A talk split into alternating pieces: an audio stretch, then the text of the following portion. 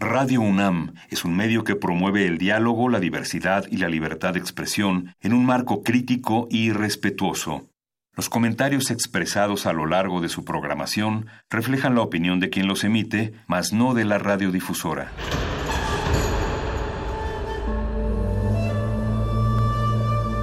Un templo para la apreciación del ser mediante el sonido.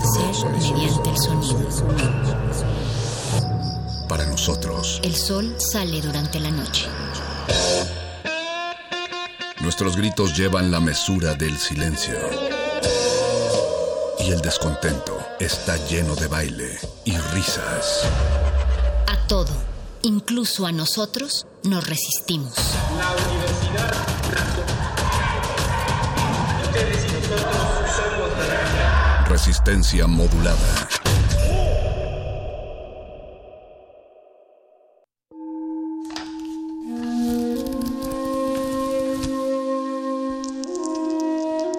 En este sótano la vida es como el Tetris. Si haces algo bien, desaparece. Pero tus errores se acumularán hasta hacerte perder. Hay quien dice que la vida solo te da una oportunidad. Aquí, siempre tendremos otra vida. El calabozo de los vírgenes.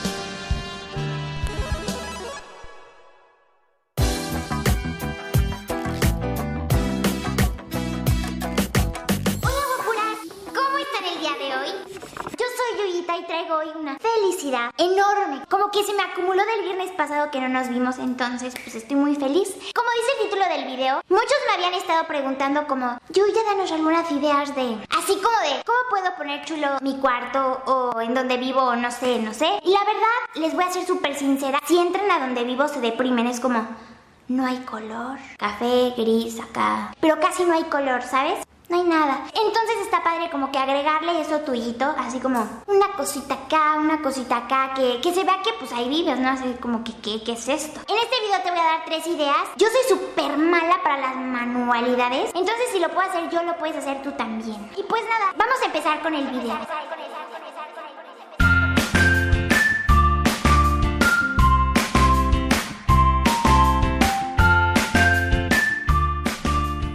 Buenas noches, guapuritas vírgenes. Bienvenidos a Resistencia No Modulada y al calabozo de las guapuritas vírgenes. Los saludo el Union Master, su amigo el Mago Conde. Recuerden que si ven algo que les guste en este tutorial, denle manita arriba ahí abajo en la- y pueden dejar su comentario en la caja de comentarios.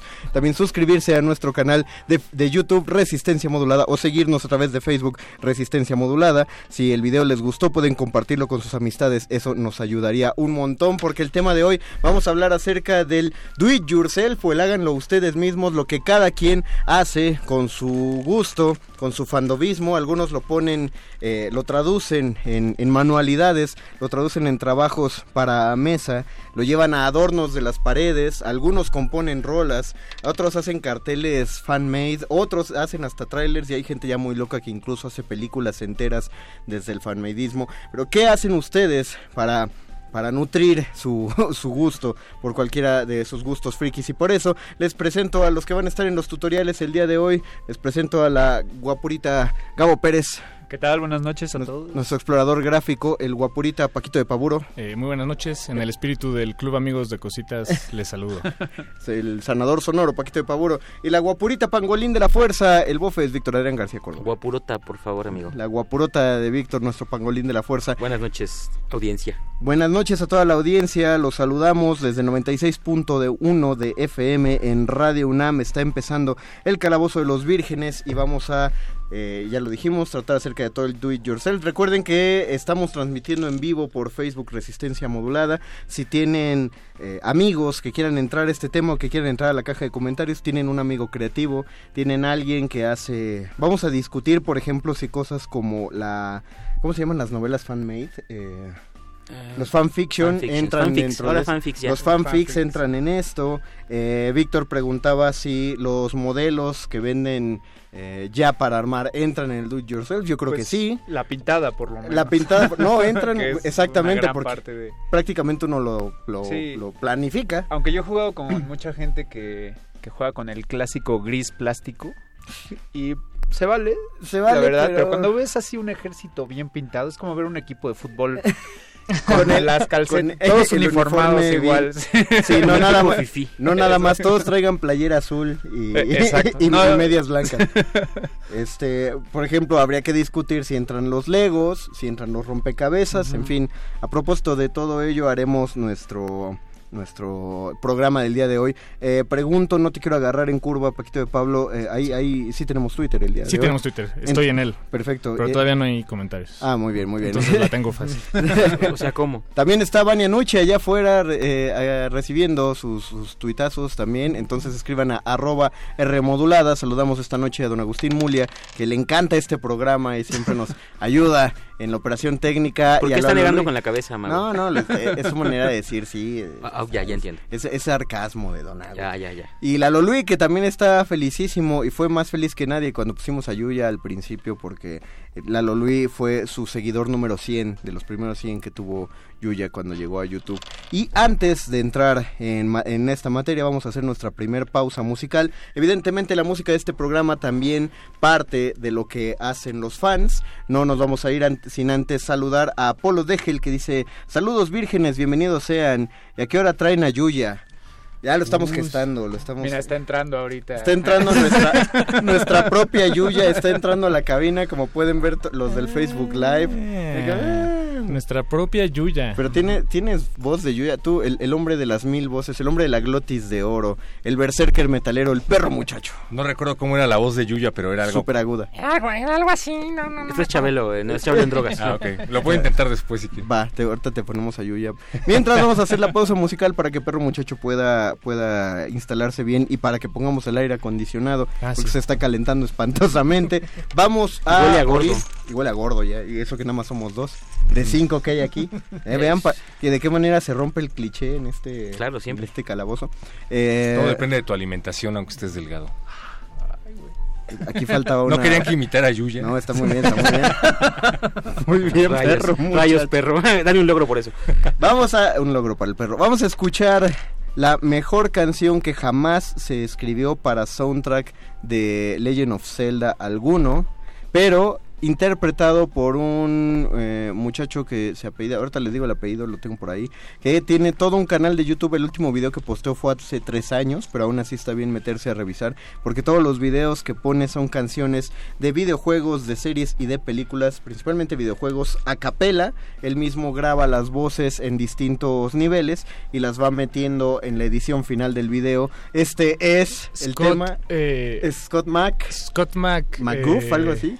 McGruff. McGruff, Scott, Scott. McGruff. Exactamente. Esto es el tema del Valle Gerudo por Scott McGruff en el Calabozo de los Vírgenes. Qué Todo lo divertido que. Vamos a bailar como Maradona ahorita que lo pongan. Que suene la Luis, por favor. Hola, ¿qué tal amigos? Yo soy Cositas y estoy muy contenta de estar compartiendo esta sección de modatelas en donde aprenderemos a hacer prendas muy lindas para esas personas especiales.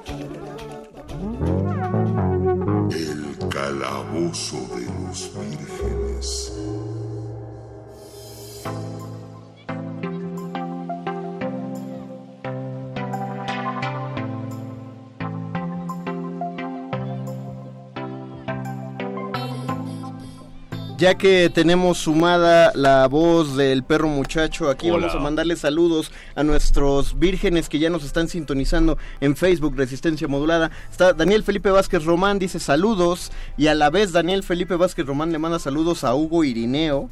O es Hugo Irineo a través de la cuenta de Daniel Felipe, quién sabe. Apolo Degel dice, chido amigos. Alberto del Río eh, HDX, Hernández. Oigan, ¿tienen algún podcast para descargar? En verdad estaría muy bueno bajar los anteriores. Perro muchacho, ¿hay un podcast? Qué bueno que llegué a tiempo. Qué bueno que llegaste a tiempo, perro, cuéntanos. Puedes ir a www.radio.unam.mx y buscar en la sección de podcast la revista llamada Resistencia Modulada y ahí encontrarás en todos los martes y anteriormente Sí, martes también, pero era a las 10 de la y noche. anteriormente a las 10 de la noche, pero todos los martes hay Calabozo de los Vírgenes. Pero están todos, porque esto es nuevo, ¿no? Esto del podcast es nuevo. Eso del podcast eh, no es nuevo, no es nuevo, lo que Ya pasa como- es Está difícil. Ya como Está dos difícil meses. llegar. Necesitas, Necesitaríamos necesitas aproximadamente- como siete clics para llegar al podcast del Y, Calabozo de los y dos programas para explicar el proceso de cómo se sube el podcast aquí en Radio UNAM, que no es nada fácil. la No, no te preocupes, perro. Hacen una muy loable lo- labor todas las personas del departamento de podcasting de Radio UNAM. Se necesitan aproximadamente 100 personas por podcast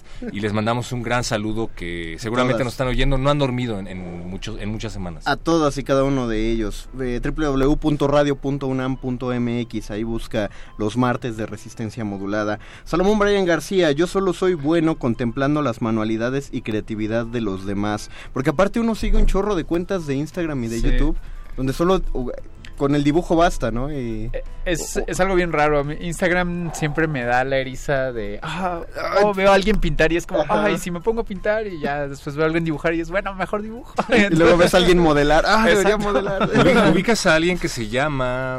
eh, te lo dibujo así nomás, algo así? Te lo dibujo así nomás. Hay un canal de YouTube que A se ver, llama dibújamelo. Te lo dibujo así nomás o dibújame un, algo así. Y hace retos así de tú le mandas, no, pues quiero que me dibujes a Gogeta de Dragon Ball Super, pero fusionado como si fuera el Super Saiyajin fase 4. Y te lo Ah. dibuja en vivo y es, es muy padre. porque Suena algo que ya le las pediste, perro muchacho. puede ser. puede Porque ser. Gogeta Super Saiyan 4 sí estaba, ¿no? ¿Se acuerdan de, ese- de O sea, le puedes encargar la pose y cuando íbamos en la prepa y que el internet todavía tenía cosas muy escondidas y uno se creía todo lo del internet, que fluía el dibujo del Super Saiyajin nivel fase 6 y luego el Super El de fase pelo 10. plateado el de pla- demás, el plateado sí. se supone que era el Super Saiyajin fase 10. Y de- lo que me Sí, gusta de eso es que absurdos. ahora, sobre todo el fan art y el manga fan de Dragon Ball está súper avanzado. Ya hay animaciones en YouTube de gente Sí. que le dedica Sí. un buen rato y cada vez con mejor nivel. La Sí, ya es- parece incluso ya la caricatura Sí. como es solo con otras Pues este es el programa adecuado para hablar de Dragon Ball After Future, ¿lo ubican? pues, Cuéntanos justo. de Dragon Ball No, After yo no lo Future, ubico, perro, perro muchacho. muchacho. Dragon Ball After Future es una serie hecha por fans basada en Dragon Ball Z después de antes de que existiera si- siquiera un indicio de Dragon Ball Super, muchos fans se abocaron a desarrollar su propia saga y fue cuando hicieron todas estas transformaciones en donde llegaban al Super Saiyajin fase 100. Que le salen como tatuajes, algo. ya, ¿no? Así es una cosa súper... Fase 100. Sí, y en donde fusionaban a Cell con Majin Buu y un montón de cosas bien locas y absurdas, pero lo interesante del asunto es que sí, la calidad de la animación era buena, el guionismo ya no tanto, las voces definitivamente pues eran inexistentes porque había gente que tomaba un cacho de la voz de Goku de un capítulo y otro cacho de la voz de Vegeta de otro capítulo y hacían una mezcolanza extraña, pero Dragon Ball Super basó varios personajes en varias, varios diseños que hicieron los fans en Dragon Ball After Future. El Super Saiyajin Blue es de After Future. ¿En serio? Sí, sí, sí. Y bueno, no completamente el- la última fase de Goku plateado, pero sí estaba este Goku plateado con el cabello larguísimo hasta los pies. Yo creo que algo de ahí agarraron. Algo de ahí agarraron. No, sí. y, y eso es incluso como muy bonito, ¿no? Que, que tomen algo que continuó por un rato sin que continuara Dragon Ball y Akira Toriyama. Y ah, mira, estos güeyes me están haciendo... Les voy a robar sus ideas y las voy Y no les voy vender". a Y las voy a pagar. Y no les voy a pagar. Pero me van a, revera- a reverenciar porque les estoy tomando su idea, les estoy dando a mi No, producto. no, y lo padre es que eh, lo está tomando así como a pasitos nada más. O sea, no les está haciendo caso al 100%, que es el gran, el, el lado oscuro del fanboyismo.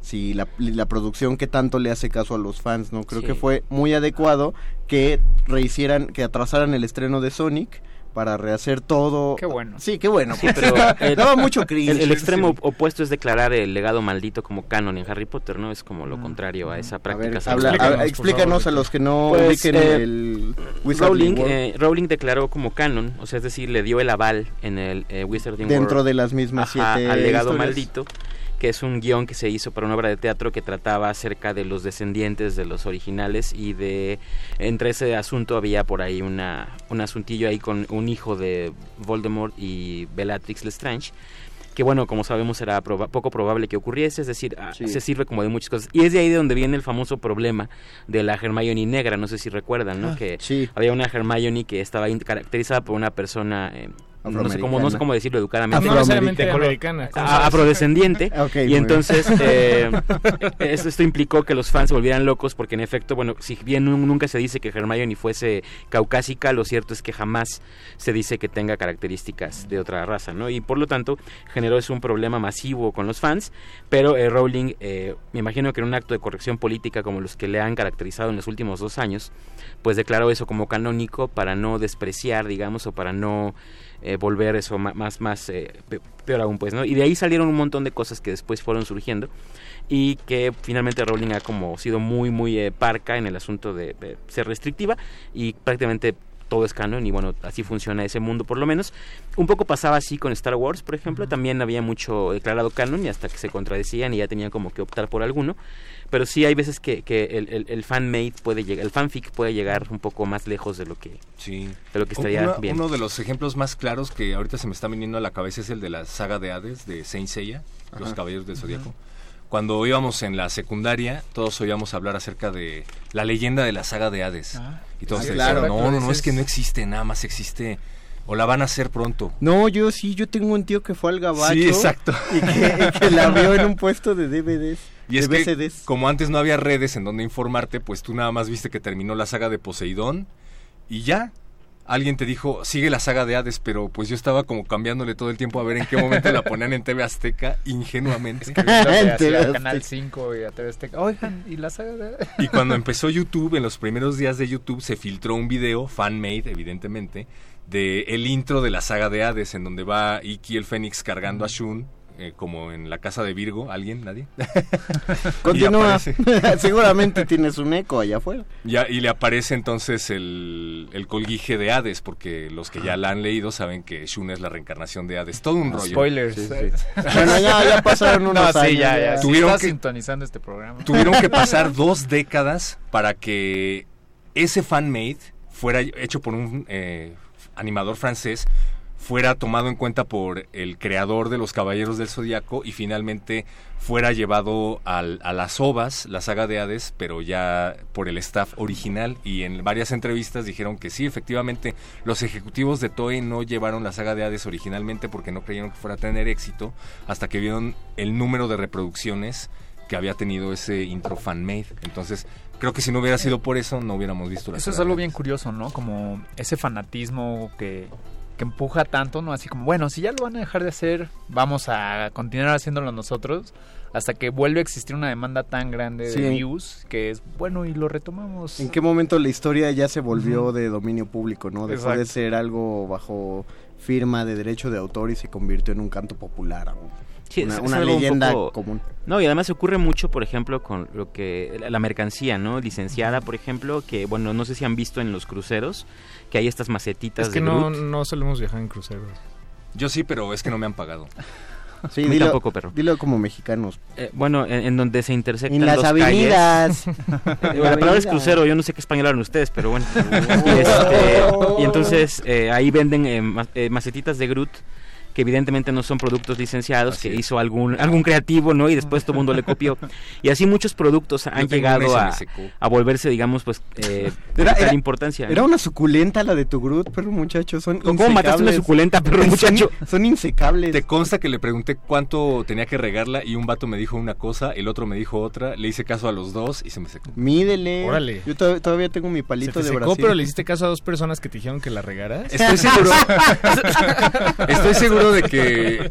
O sea, es que alguien me dijo, la tienes que regar cada semana. Y el otro me dijo, no, con cada mes que la riegues. Y Entonces creo- lo regaste cada semana y cada mes. que Pero ¿cómo le hiciste caso a los dos? Eso no tiene sentido, perro muchacho, y, vi en perdón. su- y vi en sus ojos que en realidad no estaban siendo honestos, nada más estaban como tratando de decirme lo De que vender. creían que yo quería para vendérmela y lo lograron. Pero para qué, o sea, ¿para qué van a querer ellos matar la No, planta? no, no, mi, no, es pregu- que no, mi ¿sabes qué pregunta aquí, mi pregunta aquí es, perro muchacho, ¿para qué usas Google tú entonces? Debí haberlo hecho, Pero se me hizo fácil. estamos, estamos Nos estamos no, desviando. un poco. ¿Sabes Pero cuál es el- problema? Que la planta era pirata. Si hubiera sido un producto oficial de Disney, no se hubiera Una planta de Guardians of the Galaxy. resulta. Por eso No tienes sé. que crecer tus propias plantas. Sí, de hecho, usted- ustedes, ustedes recuerdan esa garrita de león, ¿no? Que se vendía en los Uy, tianguis. Claro, yo la tenía. Eso, eso, eso No. nunca fue licenciado jamás. O sea, es decir, ¿eso sería do it yourself? Pre- Pregunta. No, no, o sea, eso, es- eso sería, creo que entraría en el tema de piratería otra vez, que de hecho lo hablamos. Ganártela si era do it yourself, ¿eh? Las canicas no se tiraban Ah, eso sí.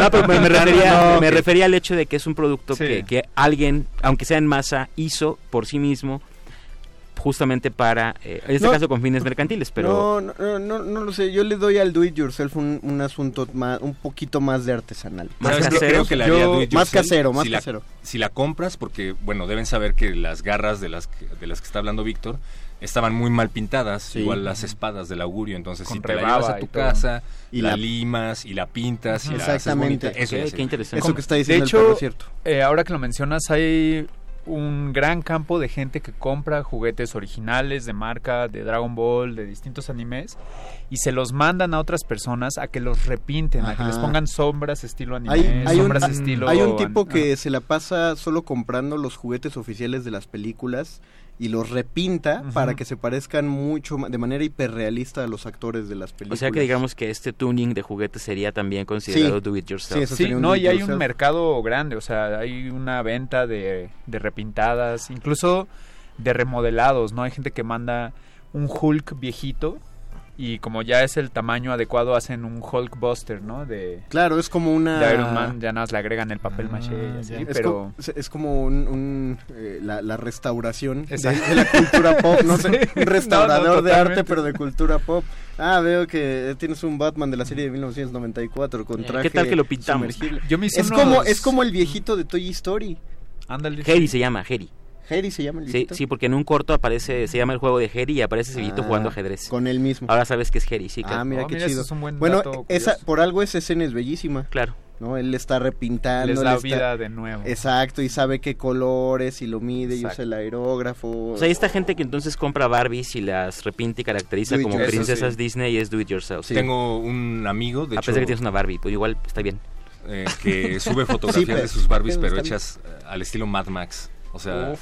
Se dedica a Ah, recogerlas wow. del basurero Qué- qué y chido. les pone eh, partes robóticas. De hecho, do it yourself ya sería solo si consigues los juguetes y les armas un diorama para sacar unas fotos chidas. Ah, también... O sea, aunque no le intervengas directamente al muñeco, como este tipo que truena cohetes Ajá, alrededor, explosiones, ¿no? Con alrededor de sus Stormtroopers. Y saca unas fotos para que parezca que van huyendo. Eso Está sería También hay unos que es como Superman golpeando un coche que está bollado. Ajá, ¿no? Y el exactamente. juguete, así, ese tipo de cosas. Sí, eso, eso está incluido. Dice, Mira lo que nos mandó Lalo Luis. ¿qué nos mandó Una Lalo Barbie Luis? con un mojón. ¿Qué Eso no se pasó, hace al Lalo aire. Luis? ¿Qué pasó? ¿Para, para, para eso, para eso pagas el internet? Eso sí es do it yourself. Para eso sí es Benito do it Taibo, eso sí es do it yourself.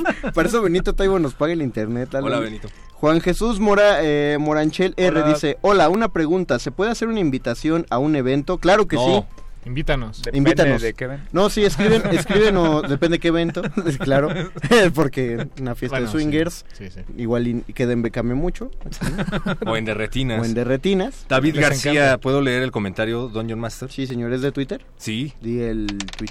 Dice David García, jajaja, cuando yo iba al CCH no tenía ni teléfono fijo. Qué raro escuchar el calabozo de los vírgenes aún con luz del día por resistencia modulada. Pues en dónde está o... Sí, no, yo, yo veo por la ventana y ya. Bueno, tal con- vez, tal vez... Igual y hay una luz muy fuerte de esas blancas afuera de tu casa. Pon una cortina y do it yourself. Oscar en Twitter dice, yo intenté hacer un cómic de lo que pasaría después de la serie Naruto antes de Boruto, que me gustó más. Ah, qué chido. Yo ¿Te siempre gustó más dibujaba a Compártelo.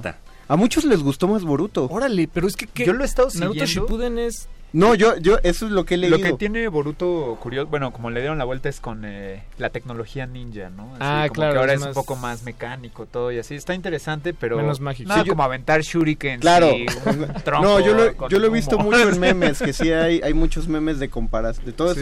esta línea de memes comparativos que hay. Pues re- Hay recordarán Naruto el cómic que traje eh, Claro, en, en Gabon- la sesión de Dragon Ball, el que hacíamos. Sí. en- ¿Quién, creo. quién no ha hecho un cómic?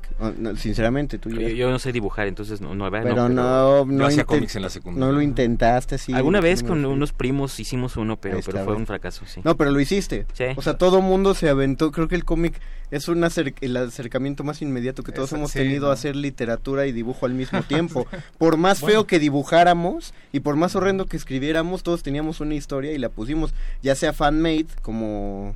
¿El tuyo era fan-made o inventaste algo? Yo- Es que yo inventé un superhéroe en la primaria. Ah, yo hice un cómic de un vato que tenía superpoderes y después resulta que los superpoderes eran porque se le había metido una espora alienígena y se comía a sus papás. ¡Wow! Él ¡Wow! El- niño, está niño patentado. El perro mañana ahorita- una novela. ahorita los de Vértigo y De los de Pablo así de... Sí. vámonos. O Vértigo acaba de cerrar sus oficinas, ¿se enteraron? Sí, No. sí leí. Qué, Changos. qué triste. Yo se lo iba a vender a Vértigo, lástima. No, pues ahora vete con... Bueno, Ya ni está el orden. Yo, yo quería agregar que ahora hay ya otras herramientas disponibles para quienes quieren aventurarse a dibujar cómics. Hay un libro que escribió un autor que se llama Scott McCloud, que se llama Understanding Comics o Entendiendo los cómics, o a los cómics, no sé, no importa. Y Los- eh, lo curioso es que, bueno, lo, lo, lo interesante de este libro es que el libro en sí es un cómic. Entonces te explica, mira, esta es una viñeta en una viñeta, ¿no? Y, y el personaje principal es el autor y de hecho es un- una especie de Ajá, autorretrato chido. ¿Es como Ryus? caricaturizado. ¿Es como Ryus? Sí, pero menos. ¿No. ¿no ves que. Rius en sus libros se ah, se, se retrata a sí mismo, sí, Sí. sí, Hola, exacto. En ese sentido sí, pero no creo que Ryus tenga un libro de, No. de que te enseñe a dibujar. No, cómics. pero por verlo, por leer los libros de Rius, yo algún momento pensé en, en transcribir las clases de historia que a Víctor y a mí nos daba nuestro maestro de historia de la prepa. Napoleón Verdín, un saludo Ah. donde quiera que estés, Napo. De, de Pues ahora hay mangas, ¿no? De Ajá, varias de las- novelas clásicas. No, el- este anime de que explica eh, el cuerpo humano, Ah, no, no donde los visto. personajes son eh, una- unas chibi lolis, que son Ya. los glóbulos blancos.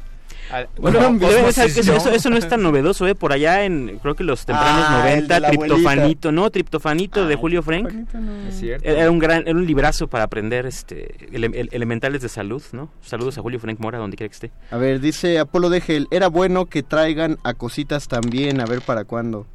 Era... Uy, sí No nos contestó. bien. A lo mejor ese Cae día... bien. No, para impulsar su canal de YouTube. Sí. Ah, Vamos que ya se, acaba de lanzar, ¿verdad? Vamos a- al, al mundo del Se lo puso Modatelas. Mira, consiguió. Se lo O consiguió sea, es patrocinio. Ah, ya, bien. Vamos a, vamos a, sí, vamos a invitarla Sí, para estaría darle un- bien. un- Estaría que nos enseñe a hacer unas cositas frikis. Ah, no manches, qué chido. La túnica. Me emocionó. Una Iba hablando de Yo ¿no? quiero un guantelete del infinito para agarrar cosas en la cocina. Pero con. M&M's. O con M&M's. ¿Qué- ¿Quién es el de, el de promoción de para que lo busque? Eh, Pero muchacho, ¿te encargas? Avisamos a Mónica señor. Sorrosa, por favor, si nos ayudas, jefa de información, a conseguir a cositas para el calabozo de los vírgenes. Ana Jiménez, saludos a los virgencitos de la resistencia. Los saluda su fan Naum Zair, de 8 años, que le encanta el programa. Hola. ¡Oh! Me acaban de hacer la noche con ese comentario. Sí. Qué buena onda, verdad, Naum, que nos estás viendo por acá. Salomón Bren García, estás bueno para las clases de Zumba con... Ah, es que estaba bailando. Apolo Degel, yo hago dibujos y una que otra manualidad de mis aficiones, gracias también a mi memoria e institut a mi mentora e institutriz Cositas, como la quiero. Es Yo que yo, yo pienso en la papiroflexia cuando pienso en, No, en ¿cositas? Sí, yo era muy de Me- papiroflexia. a mí me gustaba mucho el sonido de cada vez que hacía papiroflexia. Claro. Porque sabías que decías, Ay, ese Y- papel y ha de sabe de ser los de- que eran un poquito más ASMR. gruesos. Exactamente, poquitito, como, como... Algún día tendré un papel como ese en Ah, exactamente. Era aspiracional. Ah, opalina. Pues existe toda una técnica para armar figuras de anime de En- papel, ¿no? Sí, Sí, de hecho en la Plaza y todo eso ya los venden así como en También- plastiquito sellado. También en las ferias de libro. Si uno va a la de minería, en la parte de, de hasta atrás, cerca de la cafetería, hay un stand solo de, Que- de papercraft. Sí, que, que un poco para, para ahí Eva mi comentario hace rato, o sea, cuando preguntaba, ¿no? Con mucha curiosidad genuina, si esto que estoy ahora enseñando son- ahí ¿cómo, en... cómo se llaman estas plantillas Eh, de son los de Warhammer. Sí, claro, que vienen Sí, en esas una plantillas rejilla. que Exacto. vienen, ajá, como para que tú desprendas, armes y pintes. Que hay que pintarse antes de desprender, es una técnica muy buena. Lo para... aprendí a la mano. Lo aprendí a la mano. El dedo háganle, sucio. háganle caso a, a Gabo. No, pero justamente preguntaba en, en el mejor de los, de los sentidos porque, bueno, a lo mejor uno pensaría que el do it yourself se limitaba, ¿no? A, a hacer tú desde cero, from scratch. Pero ahora, ahora he visto que venden incluso ya figuras para armar y que luego tú pintas o que haces tú, por ejemplo, lo que dicen de los Ujú. paper crafts, que tú compras ya como el suajado para armar, ¿no? Ensamblar. Incluso algunas veces algunos productos como Sonrix o Sabritas, ¿no? Vendían naves de Star Wars, por ejemplo. Ay, muy bonitas, armar, ¿se acuerdan? chidas. Eso, Sí. eso se considera entonces do, do it yourself. Sí, porque por lo- es que es que sí, porque básicamente te está entregando la, la manualidad. Ok. O sea, te está entregando el material ya hecho, no no no ya es un producto terminado. O sea, aunque en el papercraft ya está todo diseñado, sigue siendo una bronca doblarlo bien y cortarlo bien y pegarlo bonito porque yo lo yo desistí, yo nunca quise comprar uno de esos porque yo sé cómo soy yo con el pegamento. Sí, sí, yo Iban a quedar No todos conocer a iban a quedar todos sucios No, y, con y- el pegamento es... es y abollados. No, yo creo que el do it yourself tiene que ver con un paso entre el- lo que compras o lo que obtienes, los materiales iniciales y el producto final, ¿no? Si Entonces, tú tienes Lego que es do it inter- yourself. eh, Sí, yo yo definitivamente diría que Lego es do it yourself. Lego es do it yourself. Digo, siempre puede hacerlo alguien más por ti, ¿no? Puedes No. comprar un Lego ya armado en algún lado. Pero eso no imagino, pero- sentido. Exacto, Eh, es, es que ahí esa es la respuesta a tu pregunta, ¿no? ¿Por qué es do it yourself? Porque si te digo, bueno, te vendo la estrella de la muerte, las 10.000 piezas de la estrella de la muerte ya armadas, Ya pegadas. así ya como- pegadas, tú dices, bueno, ¿para qué las quiero así? No, lo que quieres es hacerlo yo, tú mismo. Yo recuerdo que, eh, que me gustaban mucho los muñecos de Dragon Ball de chiquito, pero eran bien caros. Y, ¿Los de Bandai? Sí. sí. de esos que Bandai movían los brazos. carísimo. Oye, Bandai, ¿qué te pasa? Y Siéntate, perro. había unas calcomanías de Dragon Ball que ya venía recortado el muñeco, bueno, el, el monigote, el personaje, Ajá. y las pegabas en el álbum. Entonces yo quitaba esos y los pegaba en madera balsa y recortaba la madera balsa y ya tenías como muñequitos. Puta, maldito Gabo. Gabriel No, es un genio. No, yo recuerdo Es que era, era burgués hasta para hacer manualidades. No, mi, mi hermano lo que hacía es que a él también le gustaban la- la- las figuras de Dragon Ball, pero pues, eran caras. Eran caras. Y en el tianguis estaban a 15 pesos. eh, arti- medio, bueno, articulados para Con rebaba, de ¿no? De estos 2000. juegos con rebaba, ¿no? Ni tanto con rebabos, estaban bien hechos, estaban horrendamente pintados. Claro. Entonces mi hermano lo que hacía es que mezclaba barnices de uñas, Oh, porque ya. eran los que quedaban... Los que eh, se Tenían un, tenían un- y tenían un mejor acabado, se ponían unas divertidas. y entonces, por ejemplo, cuando compramos al Goku Super Saiyajin, este, le hizo unos ojos así mucho más definidos Claro. e hizo que el cabello no fuera amarillo como te lo vendían, sino dorado. Ah, con muy bien. profundidad y toda la cosa. Y el problema es que quién sabe cómo salía el lote de piratería de esas épocas, que cuando comprabas a Majin Buu, bueno, a Buu, al, al- al gordo, eh, te lo vendían morado y la capa rosa, o sea que invertían los colores, entonces mi hermano tuvo que hacer todo un trabajo de repintado para Órale. que quedara hoy podría rosa ganar dinero de eso. Sí, no, todavía los tenemos ahí, están y son un ejemplo bonito, pero pues sí, eso él, de- fotos. eso él decía, pues ya quedaron chidos y los hago yo y cuestan Sí, 15 es que pesos. algo tiene intervenir tus juguetes, intervenir tu, tu propiedad, digamos. Y no lo hacemos tan seguido. Sí, no. Por ejemplo, ahora que estamos jugando calabozos, eh, me to- todo el tiempo quiero así, ah, hacer esa Es- cajita en particular, pero no, no la venden, no, pues la hacemos. No, de- o, o- o cada vez que se describe algo, ¿no? Es que Exacto. necesitamos una imagen de esto, pues no existe, la acabamos de narrar. Pues que- la hacemos. Es que hay una, creo, creo yo que hay una extraña noción de que el hazlo tú mismo o el do it yourself eh, está, va de la mano con, con lo barato. Eh, o con, o sea, con hazlo tú mismo porque, no sé, porque conseguir el, el de verdad o el que ya te venden está, está muy caro, entonces tal vez tú con tus propios medios puedes hacerlo, que creo que esa es una manera, vaya, muy, eh, sin duda es hazlo tú mismo, do it yourself, pero eh, estaba pensando en, por ejemplo, los que hacen sus propios avatares Exactamente. en videojuegos de 8 bits o de Creo que- 16 bits exacto. incluso, que bueno, o sea, ellos hicieron el avatar desde cero, sí, tal vez usando programas este, pa- pa- Sí. para diseñar, para Plantillas. tratar, para, Sprites, ¿no? para, ex- para exportar, y bueno, y finalmente tienen una computadora que también ya de por sí pues no está barata, ¿no? O Ajá. bueno, o, o cada vez menos, pero cada vez más baratas más bien, pero eh, entonces eh, eso yo creo que sí es hazlo tú mismo, pero ya hay todo un armatoste in- ahí implicado, ¿no? No, no, Yo no, sé. yo, yo no sé, perdón, Víctor, si el do it yourself tiene que ver con me lo voy a ahorrar. Probablemente muchas veces hasta te gastas lo mismo. O más. O está- más. sí, sí, Creo es- que más bien tiene que ver con que cuando uno admira una franquicia, uno admira todo de la franquicia, incluyendo la creatividad. Y uno dice, es que no manches cómo se le ocurrieron los Caballeros del Zodiaco o esta historia. Por eso también uno se enoja si la historia no está buena, porque uno dice, tenías para hacer tanto, Estoy esperando el remake de Game of Thrones hecho por los fans. Exactamente, porque, porque está- están muy molestos de que la creatividad haya dado el mundo de Winterfell y de pronto se haya caído así, tan catastróficamente. Cuando haces una cosa do it yourself, un producto, puede ser un adorno, puede ser un objeto, etcétera, sientes que eres parte de esa narrativa. Básicamente dices, este es el producto que deberían sacar a oficial, pero Claro, nadie es hizo. que es lo que quería decir. voy a hacer Eh, yo. Por ejemplo, eh, yo vi apenas un, un canal de, de Facebook, bueno, un- una página de Facebook que sube videos de gente haciendo cosas crafty, ¿no? que además es impresionante porque ves la maquinaria que tienen y dices, cuate, o sea, ¿dónde compras eso? no?" ¿Dónde y, y vi un tipo que se, se forjó, así tal cual, se forjó una espada eh, dardo, Sting, del, de Ah, la guau. espada de Frodo, él la forjó. Wow. Y le, le puso, ahí sí no sé metalurgia, pero le puso un componente que en la noche se prende azul.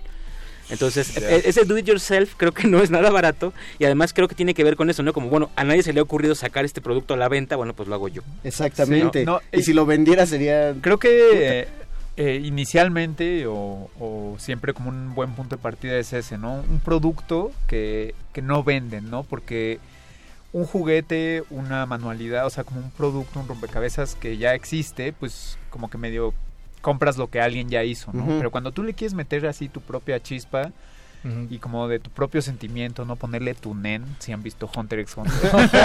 Este, Bien, bien bajado ese- Logro, Gracias. logro, Pati. eh, justo, ¿no? Viene como de también de sentir una belleza de... "Mira, Es que yo tengo este muñeco que aunque sea el mismo que tú tienes, no va a estar pintado igual que Es el de nadie, ¿no? Y, y- y ya ahí entra una cuestión de templo, eh, de, de tu casa a tu templo. Ya alguien llega a tu casa y encuentra un mega dibujo, una pintura de Batman y uno dice, "Ah, está bien chido, ¿dónde la compras? No, la hice yo. Yo la hice. Entonces, ah, Te la, ve- te la venden en la- 2000. te la no, 2000. no. Mira, yo, yo mandé enmarcar un, un rompecabezas de Spider-Man pintado a la Andy Warhol. En total todo ese numerito debe valer como mil pesos, porque el puro marco vale 700, el, el, El, el rompecabezas valía unos 200. El arte es caro. Y pues tú quieres ganar El Y arte yo le quiero ganar a 80 pesos. Alguien te vuelva mesas 20 horas. de haberme, de haberme sentado a ver. Vamos a comentarios antes de mandar a Rola. Dice eh, Alberto del Río Hernández, Hernández. Está bien difícil para escuchar el programa en línea, pero bajarlo no se puede, ya me cansé. No se puede bajar el podcast, ¿o sí, pero? Ábrelo en una pestaña diferente, dale clic derecho sobre el reproductor y dale guardar audio como. Ahí lo tienes. Sí. Muy bien, perro muchacho. Vamos a subir un, vamos a subir a Instagram ahorita Sí, hay saliendo que subir un tutorial. tutorial. Ya, ya nos la escuchó. comunidad. Hablando de La- do it yourself. Otra vez clic de- derecho en el reproductor, guardar audio. Ahorita, ahorita que se metan, acabando el programa se meten Igual es más fácil que hagan su programa ellos, ¿no? Hagan su propia página web y preséntensela a los directivos de Radio UNAM. Monique Beaumartin dice, ¿valdría Bob Ross y sus árboles y ardillas felices en este Do It Yourself? Por su pollo que sí. Sí, así decoras tu sala, ¿no? Con tus Exactamente. Propios cuadros. Oye, Bob Ross, igual es un que los- Buffes 2011. ¿Se acuerdan de los cómics de Marvel de Vid? Bueno, de Vid en general. Tenían una sección para que mandaras tus dibujos, una galería Ah, Ah, sí, cierto. También la revista Nintendo. Creo que Nintendo Y- tenía una hoja dedicada Y el a- Simpson Comics. Ajá. Todas, las revistas de, lo- de los noventas y dos miles tenían una ¿Puedo- sección de... ¿Puedo hacer el anuncio de una vez, muchachos? Vas, Paco. este, eh, pues estamos recibiendo en este momento su fa- fan art del Calabozo de los Vírgenes. bueno, en general es. de todo, resistencia modulada. Vamos a- vamos a darles- Estamos aquí en Adolfo Prieto, 133, Colonia del Valle. No, Vamos a darles regalos. Ah, bueno, sí, por mail, bien. por mail, súbanlo a Facebook. Vamos a darles regalos. Sí, buen anuncio, Paco. Recibimos sus fanmates del Calabozo de los Vírgenes. ¿Cómo se imaginan al perro, muchacho? Bueno, él sí sale en Twitter luego, pero... ¿Cómo, cómo se imagina esta mesa de vírgenes? Sí, eh, en el- en- usen la técnica que quieran. Todavía no sabemos qué regalos porque es una buena iniciativa, pero sí, de que van a recibir algo, van a recibir Vamos algo. a hacer. Vamos a hacer, vamos a hacerles unos rega- una papa. Eh, vamos a nuestra siguiente pausa musical, que eh, me parece que es un medley de rock. Así es un medley de varios temas de Star Wars bajo el género rock. Esto es el Calabozo de los Vírgenes. Todo lo divertido va acá. Y lo fan-made. El calabozo de los vírgenes.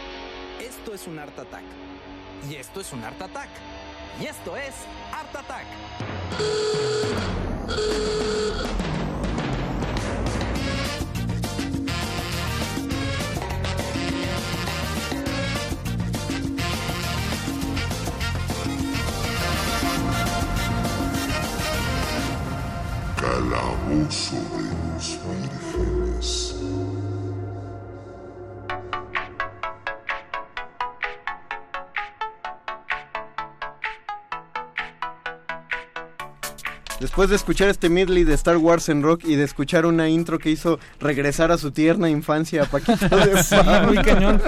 Eh, Art Attack era este programa que transmitían en Discovery Kids. En o- Discovery Kids. Sí, ¿verdad? Creo que en ¿No Discovery era Kids. Disney Channel? O Disney Channel. Ah, tal vez era Disney Channel. O En ambos, dice Lalo Lalo Luis. Muy bien, Lalo. Muchas gracias. Lalo. Entonces, bueno, te enseñaban a hacer muchas manualidades. Era una especie de club amigos de cositas. Pero, y, pero más largo, ¿no? pero Más largo. fifí. Un poco más largo, sí, exacto. No eran cápsulas, era Fifí, todo un porque programa. tenías que tener cable para Bueno, sí, es Ah, oye, no, había Como- paquetes muy austeros. To- No, no, en ese momento Yo no soy fifí, Ya también sé, tuve que... Podrías hacerlo do it yourself colgándote del cable del No, no, vecino. perro, eso no continúa. Bueno, entonces él No, ten- perro, no. tenía este ejercicio, bueno, esta manualidad que consistía en eh, inflar un globo, ponerlo en una maceta, de tal forma que quede la mitad del globo afuera. Entonces, esa mitad que está afuera la cubres con periodo- periódico y, y engrudo. Haces una capa fuerte, engrudo especial, por supuesto. Claro que le- Haces una capa gruesa de, de- de periódico o papel maché también, hasta que se endurece y hasta arriba le pones dos, pla- dos este, vasos desechables, sí, de preferencia, y también los cubres con ese papel, entonces no sé si lo estamos imaginando todos igual, pero ver, te sigue. queda una suerte de, de globo cubierto de periódico con dos antenas. Ajá. Cuando ponchas el globo, te, te queda eso, pero con un, un vacío. Entonces lo pintas y pueden ser, lo puedes pintar de unos pantalones. o sea, bueno, de, un- de una, del, del torso para abajo. Qué bonito. Y es un bowl para papitas. Y, lo que Ah, sea. Y ahí lo tengo todavía. Sí. Tráelo. Qué bonito. Acabo de hacer un club amigos de cositas radiofónico. Muy bien, muy bien. Pero es la primera vez. Tráelo el otro martes y ponemos los chetos ahí. Puta, Ah, sí. Ahora que lo dices, creo que sí tiene una belleza hacer una, manualidades a través de la radio nada más, ¿no? Sí, entonces, nada más porque agarren sin, sin ver lo que está haciendo, exacto. Se llama Corta, bastidor acústico. corta por ahí. Y lleva años al aire. Gracias, perro muchacho. No manches, estás bien amargado, perro. Es que no han pagado, digo. Ok, ah, tienes razón. Tengo aquí unos comentarios nada más que quería sacar de Twitter. Eh, nos, salu- nos mandan saludos Tania y Anabel. Hola, Tania, Hola. y hola, Anabel. Y ese mismo tweet, no sé si lo está diciendo Tania o Anabel, dice, mi querida mamá me hacía ropa y accesorios para mis muñecas Barbie.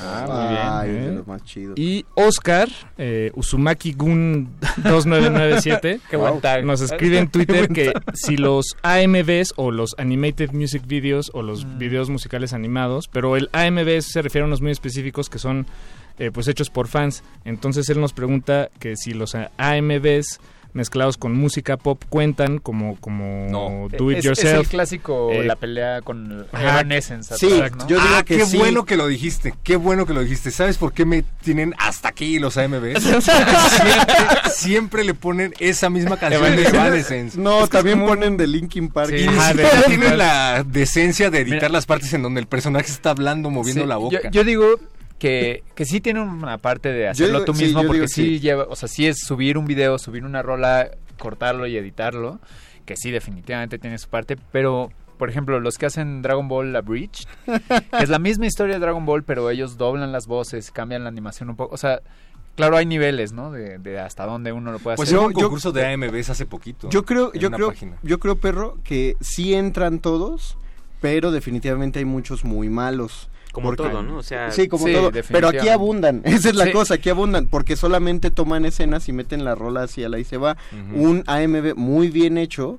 Sí sería medirle, ah, pues aquí va a entrar un acento de la Pues, rola. tensión, sí, sí, sí, tensión, tensión tenía que entrar ah, una sí. escena chida. O sea que un, una MB es, por ejemplo, cuando uno busca en YouTube The Dark Side of Oz y uno encuentra ahí la película del Mago de Oz de los 30 con el soundtrack traslapado. y es Exactamente. Dark Side of the Es- Moon de sí. Pink Floyd. Digo, el AMV tal vez está más relacionado con est- con, con el ¿Con mundo del anime, ajá, pero pero y con Evanescence. pero sí, en realidad es, es exactamente lo Pero, mismo. pero lo Lo chido es que... Aparte lo ponen en fast forward luego el video, Sí. como para que, para que quede la rosa. Pero aparte ya se volvió un meme, ¿no han visto estos videos de eh, viejita pela papas con música de Linkin Park de fondo?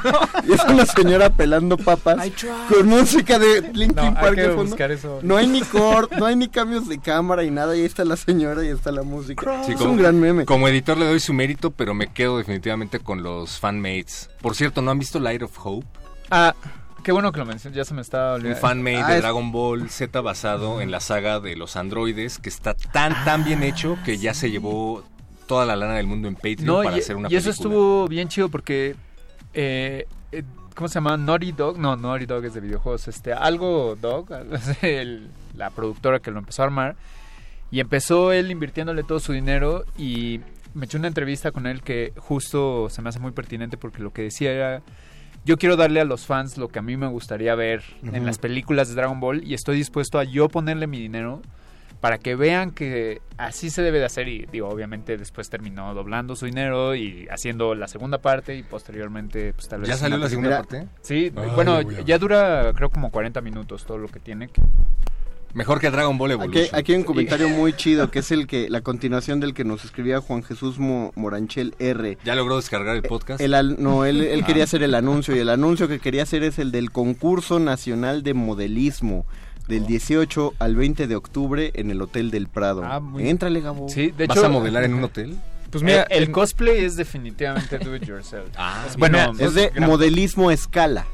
Eso Ah, que- vamos ¿Como esto? Oscar, Oscar que, que también, que, el que- quien nos comentaba lo del AMB, también nos dice, pues con estas ideas de armar muñecos de Dragon Ball y más ideas frikis deberían estar en cualquier abierto de diseño de la Ciudad de México.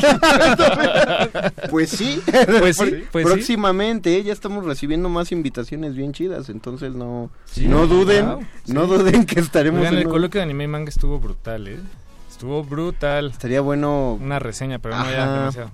No, pero ya- No, más bien vamos a, tra- No, vamos pues a procurar traerlos poco a poco Exactamente. a Sí, no, de podemos dosificarlo en los Ajá. otros programas. Eh, Rodolfo Salinas le manda saludos al Bofes. Carlos Alberto Leguizamón Saludos, dice: Rodolfo. Hola, gente, les hablo desde Argentina. Saludos, Oh, che. hola. Saludos, che. Saludos hasta Argentina, che. Choripán. Choripán. O sea, Es como comentario. Es como si gritaran... Así, ¿de dónde eres Italia? Taco. Ah, pizza. Ah, pizza. sí. taco, taco, Y él taco. grita, taco, taco. Apolo Degel. Yo hacía. Yo hacía lo mismo con las con las figuras del Tianguis, pero con los de los Power Rangers, incluso Ah, con los de cajita feliz. O cuando mencionaste lo de la garra de Leono, me acordé que también vendían las máscaras de los Power Rangers Ajá, en sí, plástico con, con una liga. Y era un Supermaster el que le habían comprado las seis máscaras. claro. Porque, no, las siete, porque no solo habían encontrado las cinco de los colores básicos, sino que le habían comprado la del Power Ranger verde. Que luego Y el blanco. Y el blanco, No puede el ser. que tenía la, la máscara del Power Ranger blanco, puede ser. era el jefe del patio del recreo. Sí. Que- Sa- ¿Sabes qué también era súper la gente tianguis? debería ir a trabajar con máscara de Power Ranger. Estaría muy bien. Más seguido. Pero a la radio, ¿no? Normalicen, a donde sea, normalicen ir a la oficina con una máscara de Power Ranger. Imagínense a Benito Taibo con la Uh. máscara del Power Ranger amarillo. Oye, pues en las en varias oficinas hacen el viernes de ir casual, ¿no? En vez de corbata y pantalón de vestir. de ir de cosplay No Aprovechen para ir de cosplay. Vamos a hacer los, los viernes de cosplay en Radio Nam. La cara de Víctor. Mejor los que- martes de cosplay porque es el día que nos toca. Mira, pero- hermano, si no traes ni adornos para la mesa. Oye, Creo que eres el único que no trae. Espera, no, no lo quiero dejar ir. El do it yourself por antonomasia del tianguis era hacer tu cuadrilátero para tus luchadores. ¿se Ah? Ah, Con con ligas claro. y clavos. Sí, Yo sí pintaba es. las ligas. Qué dedicado. yo, Sí. yo me acuerdo No que yo más, hacía eso sí era un trabajote, ¿no? Yo tenía unas estampas y era el mismo ring, pero le pegabas una y era como, ah, el ring de quién sabe dónde. Y después, no, ya nos No. movemos a otro país. Lo que- Sí, como el Street ring. Fighter. Sí. Lo que hacía mi hermano es que compraba los rings normales y luego de revistas recortaba anuncios. Qué chido. Entonces así veías el ring y ahí le pegaba Coca-Cola, Corona. Tecat, así justo para que se viera que tenía patrocinadores el ring. Es que estaban mejor hechos que los que te vendían en el tianguis. ¿Sabes que tenían menos dedicación? Hay, Sí. En el aeropuerto hay una tienda ya que pasas eh, aduana, digamos, Ajá. que es una tienda de juguetes, pero tiene unos productos que a todas luces son piratas de Godzilla, Dragon Ball. y si no son piratas, pues qué, qué mala calidad. Pero ¿Cómo váyanles a echar un ojo, es, es algo muy divertido ir a ver así como el Goku super rojo con el pelo así fallido. Mira, Como esto, los de esto Dragon ya- Ball Super. esto es más como de como que quiere ser de resistor, pero en realidad es muy pertinente. A ver. Nos escribe guion bajo Matter. Hola, Matar. Matter. Y dice, nunca he conocido una comunidad tan comprometida con el do it yourself, hazlo tú mismo, que la gente metida en el open source. Es, eh, Ah, pues, eh, lo- estas Sí, personas sí, que hacen código. Y de hecho sí, eh, no, y no es, es una coincidencia Linux rara, pero este fin de semana tomé un taller breve con un colectivo mexicano que se llama Interspecifics, que, da, que está ahí en la San Miguel Chapultepec, y me enseñaron a hacer un bracito que le pega a un tambor. Ah, qué chido. Programando y, bueno, y cortando piezas Claro, y de hecho, conectando cosas. ahora que lo dicen Linux, es el do it yourself de la vida. Sí, totalmente. ¿El, el- el open source es de código específicamente? O El lo- open source o es que el código es abierto, entonces no es de nadie, no es de una, no es de una empresa, entonces Tú todos lo puedes pueden tomar, lo- modificarlo, Exacto. optimizarlo. Bueno, pues es que de manera eh, eh, puntual o ya sobre esa línea, todos los fondos que hemos escuchado en esta emisión son música royalty free. De- por Sí, eso, ah, por eso claro. todos suenan a tutorial de YouTube, porque, es, porque es la música gratis que puedes sacar y nadie te cobra y la subes en videos. Por, por cierto, Oscar, eh, una vez más, Uzumaki Gon 2997, Hola, nos estuvo Uzumaki insistiendo 2997. con, con poner algo que hubiera estado bien padre, solo que no lo teníamos preparado, estimado Ajá. Oscar. Pero hay un eh, músico que se llama Macros8299, que si no me equivoco es Yo de lo oigo. Monterrey. Yo lo- Ajá. Y es interesante, o sea, sí es... Supongo Macros que no es la serie. Sí, pero es- tiene, tiene su canalito. Ajá. Y pues, no sé, hubiera estado bien padre poner esa música. Sí, Eh, hace es- unos mixes chidos. Ajá, son Bueno, como eh, puros eh, mixes de videojuegos. Ajá, cuando menos, si no lo pusimos, cuando menos yo sí lo escucho, pero te tomaremos la palabra en Para- algún para momento. futuras, sí. Para Mira, futuras ahora que lo pienso, los ciertos speedruns podrían ser do it yourself porque fuerzas el juego a que haga como tú quieras, así en avanzar Sí. en línea derecha en Mario. Sí, Sí, ese ese es- cuatro. Wow, qué destreza. O todos los juegos basados, videojuegos basados en creepypastas de videojuegos. Ándale, sí. Los que hicieron el de Escape de Lavender Town, de Ah, Pokémon. oh, qué bien, sí. O sea, es un do it yourself enorme, es el... Vamos a darle el- este giro fan creepy a un juego tan tan Sí, bonito cierto. y sencillo como es Pokémon. Los últimos comentarios, María Salas nos manda saludos a todos. Hola, María. Saludos, María. Pues creo que con esto alguien alguien quiere cerrar con un breve comentario porque pues Pues ya. yo digo que hazlo tú mismo. Háganlo ustedes Ah, muy mismos. bien. Terminar No, este sí. programa como ustedes quieran. No, y si no, si no, eh, si nos mandan fotos de cómo se imaginan este calabozo, eso es lo que va a meritar el premio. Pero si quieren compartir y hacemos una galería, lo platicamos ahorita con Mania Noche de Redes, hacemos una galería si nos enseñan sus propios do it yourself, lo que ustedes hacen eh, para su famollismo, pueden entrar sus mapitas de, de mundo, si alguien escribe por ahí una novela o algo, puede entrar el, el modelaje que hacen para para juegos, adornos de casa, etcétera. Es más, si armaron un rompecabezas también, pásenos el dato. O las fotos de los cómics que cada quien escribió. Eso estaría Sí, eso estaría excelente. Oye, yo le voy a dar mi plota a Conde para que lo haga guion y para que luego se lo pase a Gabriel. Ya me dieron ganas. Sí. Y yo lo ven. No, No, yo lo vendo. Paco lo vende. Y yo cobro. Exacto. Oh, maldi- Siempre un paso adelante, Víctor. Siempre. Eh, editorial Vírgenes. Exacto. Uh, No, de hecho, Vamos- Editorial Calabozo suena Vamos muy a, bien. a la sala de juntas. han Exacto. salido como siete grandes Vámonos ideas. ya, vámonos, vámonos. ya a la sala de juntas. Gracias, don Agustín. ¿Quién lleva la minuta? En la operación técnica. Gracias a la Lolui en la producción. Muchas gracias, Alba Martínez, en la continuidad. Gracias, Vania, en redes. Te Gracias, chorearon, Beto, ¿qué es? por andarnos haciendo groserías. Gracias, Apache, por estar aquí. Gracias, perro muchacho. Gracias, Gabriel. Gracias, Víctor. Gracias, Dungeon Master. Y nadie le dijo a Paco. ¿Por qué se para? ¿Se paró? Gracias, Paquito. Nos vemos. Recuerden, se quedan con derretinas. Esto fue el Calabozo de los Vírgenes. Hasta el otro martes. Nadie termina un juego siendo la misma persona que solía ser.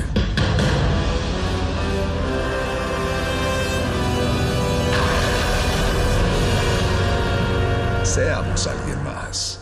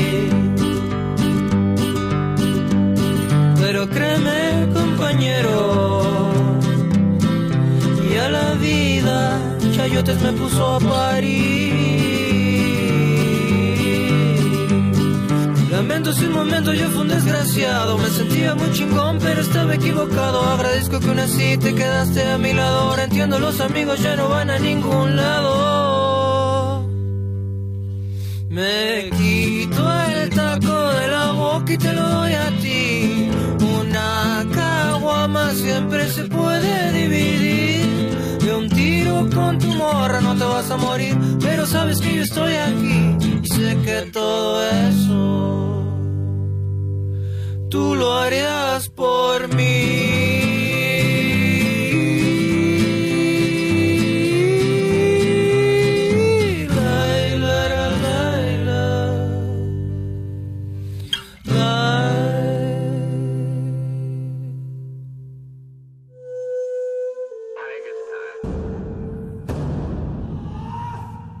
Solo hay dos momentos excelentes para ver una película. El primero fue hace 20 años, en su estreno. El segundo gran momento es hoy. De retinas.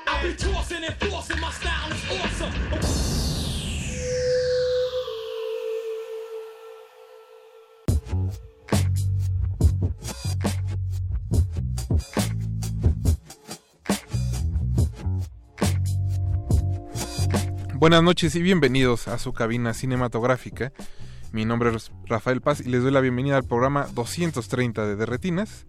Como eh, todos los martes, pues este, este día no me acompañará Jorge Javier Negrete ni Alberto Acuña Navarijo que tenían compromisos previos y pues los tuvieron, eh, tuvieron que acudir a ellos. Esta noche en producción está Betoques, Eduardo Luis y Don Agus en los controles. Alba Martínez está en continuidad. Y como todos los martes vamos a estar hablando de cine hasta las 10 de la noche, primero con nuestros amigos del Festival Internacional de Cine de Los Cabos que abrieron ayer sus convocatorias para aquellos que quieran participar en enero en el festival. Y más tarde estaremos hablando de la segunda parte de Godzilla, Godzilla 2, El Rey de los Monstruos, eh, que eh, se estrenó el pasado viernes, no sé si ya la hayan podido ver. Si la vieron, esperamos todos sus comentarios en Twitter, arroba R modulada y en Facebook como Resistencia Modulada. También, eh, bueno, para esa parte del programa eh, nos estará acompañando aquí Mario de la Serna de Butaca Ancha y Jorge Grajales, que lo han escuchado en diversas ocasiones, que es el programador del Centro Cultural José Martí de los maratones nocturnos, y es también, eh, por casualidad del destino, uno de los grandes conocedores de la cultura cinematográfica de Asia del país. Así que él llegará con nosotros después de las nueve y media de la noche. También la música que estaremos escuchando hoy tiene que ver con Godzilla, no necesariamente son las canciones que aparecen en la película porque pues, es una película con pocas canciones. Hay mucha música instrumental, pero no canciones per se. Más bien estaremos escuchando algunos temas que tienen como tema a Godzilla o que lo retoman como mera curiosidad. Hay, hay de todo, ya les iremos explicando conforme avance la noche. El primer track que pondremos es The Blue Oyster Cult, una banda que seguro le gusta al perro muchacho o que de niño le ponían para arrullarlo. La canción se llama Godzilla. No se despeguen, recuerden que están en resistencia modulada.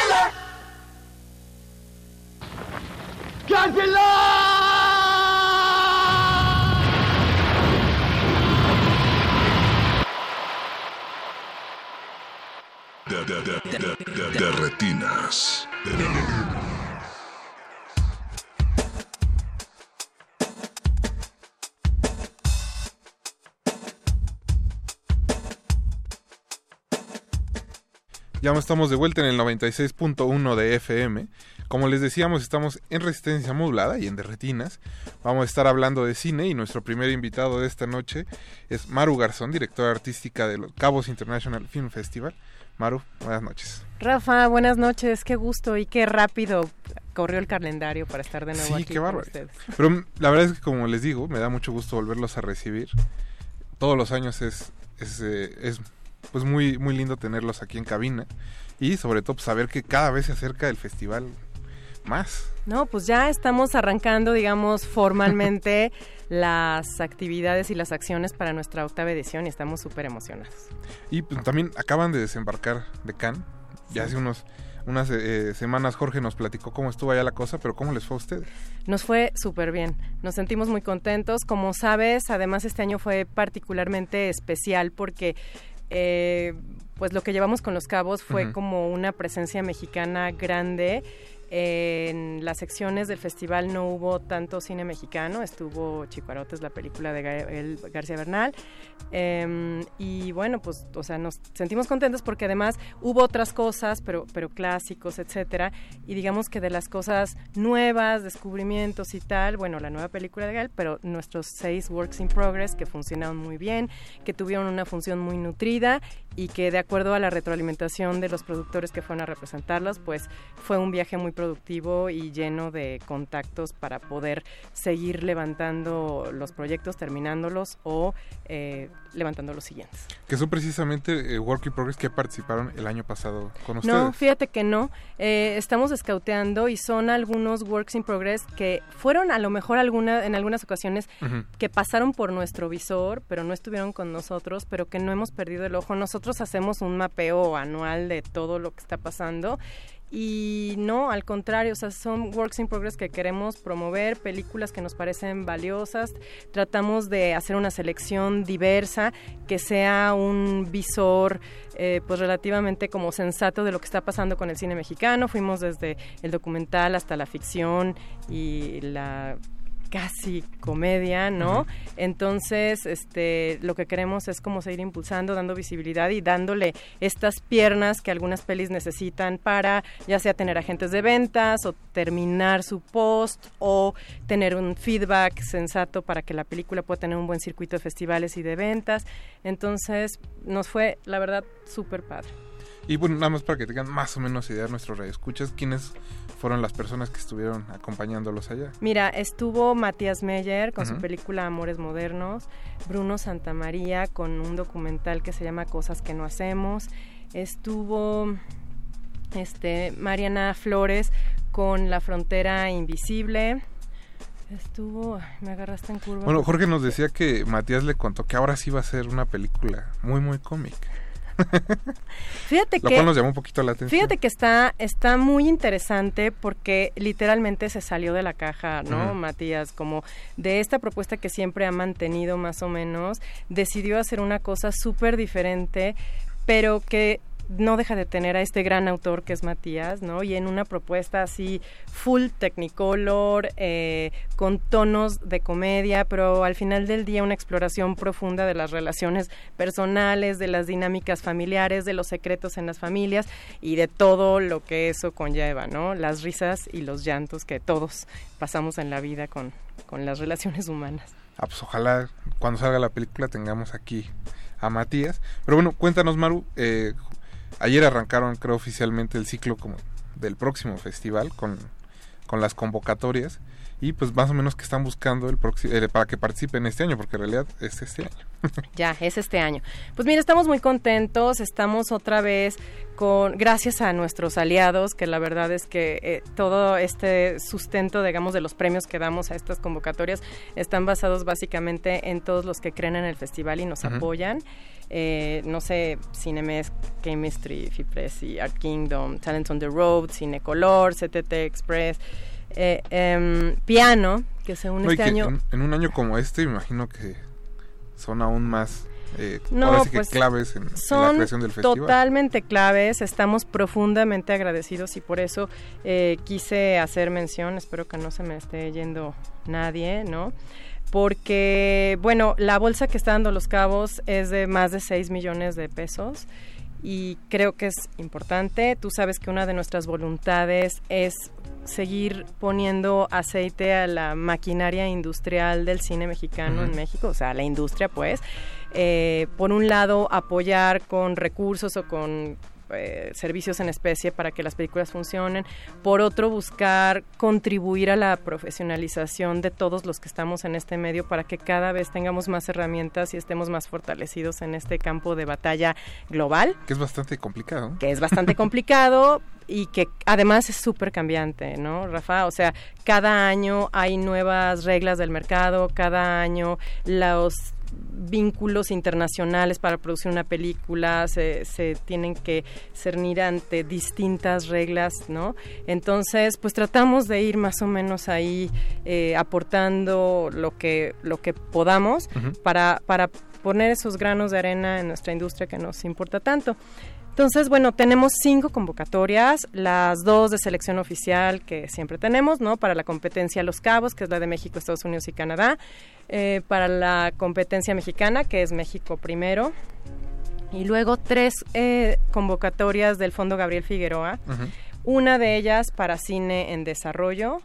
Eh, la siguiente es para Works in Progress, que por cierto, este de Works in Progress eh, se fortaleció y aumentó los montos de premios este año. Digo, me gustaría mucho que exploren en la página como todos los montos de cada premio y tal.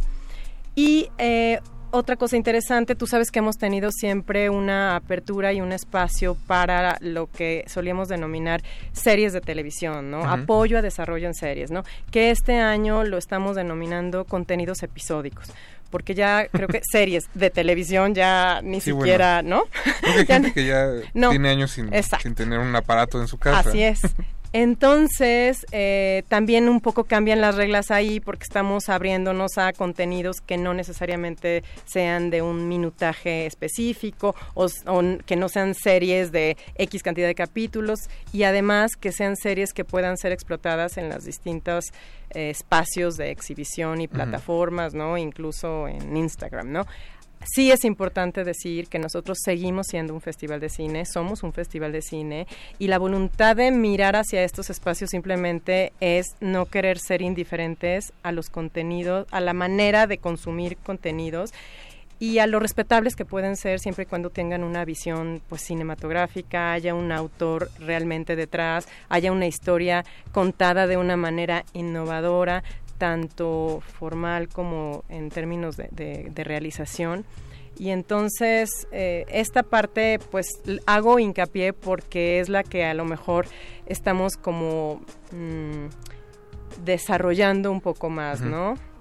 No, pero me parece muy interesante porque creo que negar que el contenido audiovisual ya puede, o sea, el cine ya va más allá de, digamos, de la experiencia de la sala, que quizás sería lo que mucha gente sigue enmarcando como cine, pues va creciendo y va evolucionando todos los años, Y un festival que no que no vaya con eso, pues también se va anquilosando. Pues mira, o sea, te repito y lo subrayo, somos festival de cine y la verdad es que además la experiencia de la sala cinematográfica yo personalmente la defiendo y la defenderé siempre. yo sí sigo yendo al cine y trato de, la verdad yo trato de, de seguir respetando ese espacio. Sin embargo, también respeto las otras posibilidades y si al final del día es inevitable justo que, que una manera muy eh, socorrida de ver contenidos es a partir de otros dispositivos y otras plataformas y todo, pues qué mejor que apoyar contenidos de calidad para esas plataformas, ¿no? Porque de repente también pensar que todos los contenidos que se hagan para otras plataformas está padrísimo, bueno, yo también creo que no, creo que siempre sigue habiendo un respeto hacia una idea, una forma de contarla y una forma de retratarla, ¿no? La estética, la manera de contar, etcétera. Y por ejemplo, en esta categoría, ¿quiénes podrían participar? Más allá de que aceptan contenido episódico de diferentes plataformas. ¿Cómo, cómo quiénes?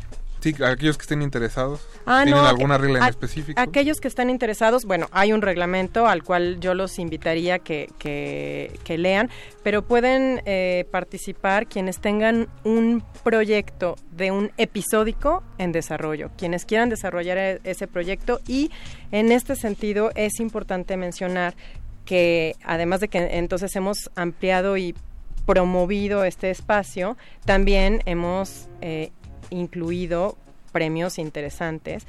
Eh, uno de ellos otorgado por Cinecolor, que equivale a 348 mil pesos para hacer un tráiler de, de, tu, de tu serie y entonces darte una herramienta como para poder... Para la promoción. Ajá, promoverla.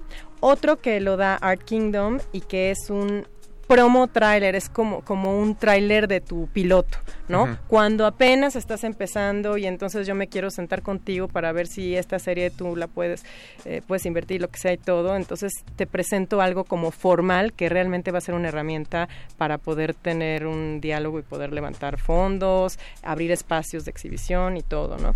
Y luego también CTT Expand Rentals, eh, otro premio eh, que es el equipo cinematográfico por cinco días para la filmación de un tráiler. Entonces, estamos queriendo apoyar desde ahí como, digamos, la, la, la promoción y la implementación de herramientas para que todos estos proyectos que están en desarrollo realmente puedan consolidarse y ser, eh, o sea, vaya, llegar a- al fin de ser producidos y evidentemente ser exhibidos. Eh, hasta cierto punto podríamos decir que están profesionalizando el, el proceso, ¿no? Exactamente, lo estamos profesionalizando porque sigue costando, a pesar de que, de que estos episódicos son el pan nuestro de cada día ahora, pues creo que sigue siendo difícil, un reto y siempre para los productores ver las herramientas correctas y, y poderosas o robustas para poder llegar más eh, protegidos a poder pichar los proyectos, ¿no? Entonces eso es lo que nosotros queremos hacer. Y Maru, ¿de, de- de qué fecha qué fecha estará abierta la convocatoria?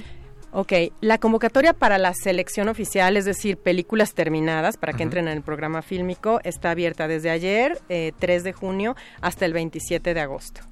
Y la convocatoria para toda la parte de apoyos del Fondo Gabriel Figueroa, igual se abrió ayer 3 de junio y se cierra el 17 de agosto. O sea que estamos arrancando. Eh, hay una cosa importante también que me gustaría mencionar.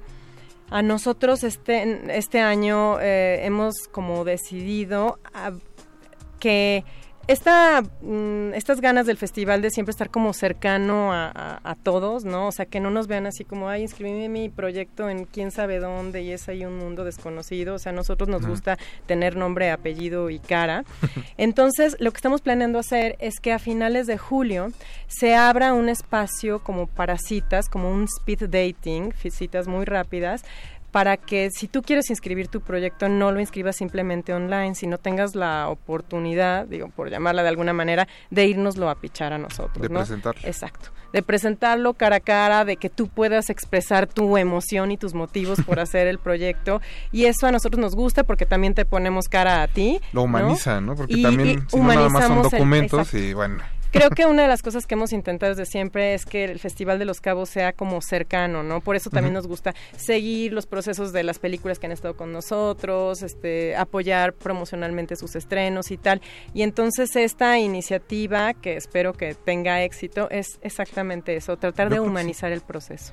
Sí, porque eh, no recuerdo otro festival que haga eso exacto. Pues Qué bueno, porque ya si luego lo hacen, pues ya seremos entonces los Ah, primeros que levantamos la mano. Aquí dejamos el copy bien escrito. entonces la convocatoria abrió ayer y van a estar hasta el 17 y el 27 Así de es. agosto. Y los invitamos, por supuesto, a que visiten nuestras redes. El Facebook es Festival Internacional de Cine de Los Cabos, Twitter Cabo Film Fest, Instagram Los Cabos Film Fest y, por supuesto, nuestro nuestra sitio web que es cabosfilmfestival.com. Ahí van a encontrar los reglamentos, lineamientos, este, eh, formatos para llenar e inscribir las películas y por supuesto nuestros teléfonos que están abiertos para cualquier duda, para cualquier necesidad.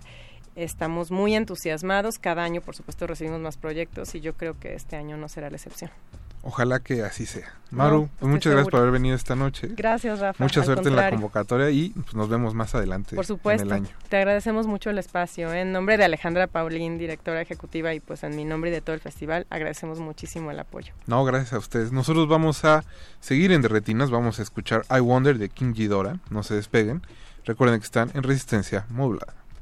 That's right, I got problems and personal issues. Stories that'll make your eyes tear and wet tissue. It's true, I'm mad like the rapper. I'm so upset I gotta put it up in my rap before I snap her after. The things I've seen from Atlanta to Queens to the mean streets of Brooklyn when I was a teen. Back and forth to the islands. Screamed when I left, but adapted. And still my dreams haven't left. I only hung with the crack kids. Weaned out the rest, me in the roughest roughnecks went chest to chest. Now my best friend's locked up north. I won't rest till I let him live his dream through me. And I confess that even though both our hearts was dark, his was darker. Best believe when shit got sparked, he was the sparker. And when the block got hot, he was the fire starter. And if I had beef, my nigga Taja was a martyr. I wonder why certain people come in my life. I wonder why I get in so many fights. I wonder why sometimes things just don't go right.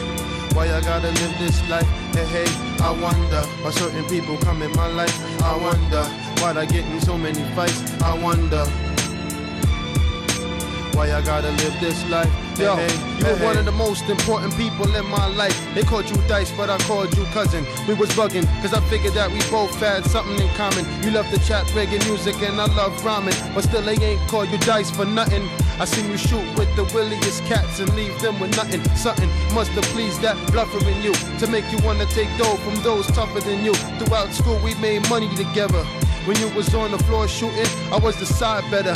And yo, we cleaned out them cats and took the scraps. But you wasn't a rough cat, and cats knew that. I knew eventually them thugs would try to hurt you. If I was there, I never let nobody hurt you. It's hurtful. I knew they wouldn't let you take the money and run. That's why I should've came when you told me come. I wonder why certain people come in my life. I wonder why they get in so many fights. I wonder why I gotta live this life. Hey, hey, I wonder why sometimes things just don't go right. I wonder why I get in so many fights. I wonder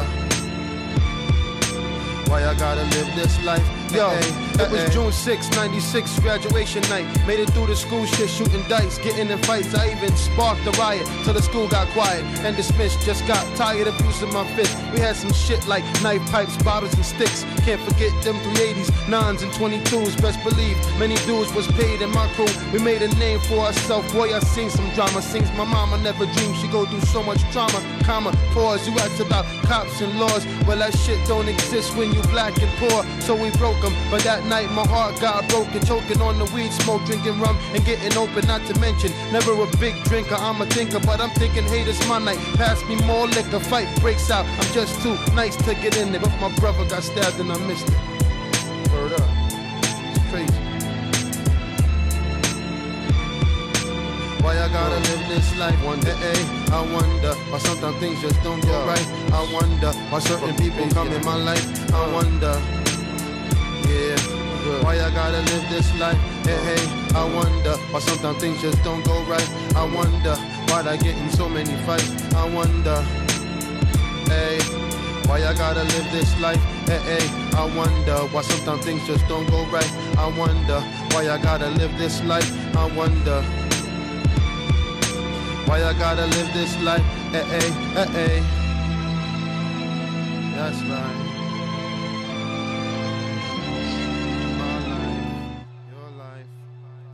De, de, de, retinas.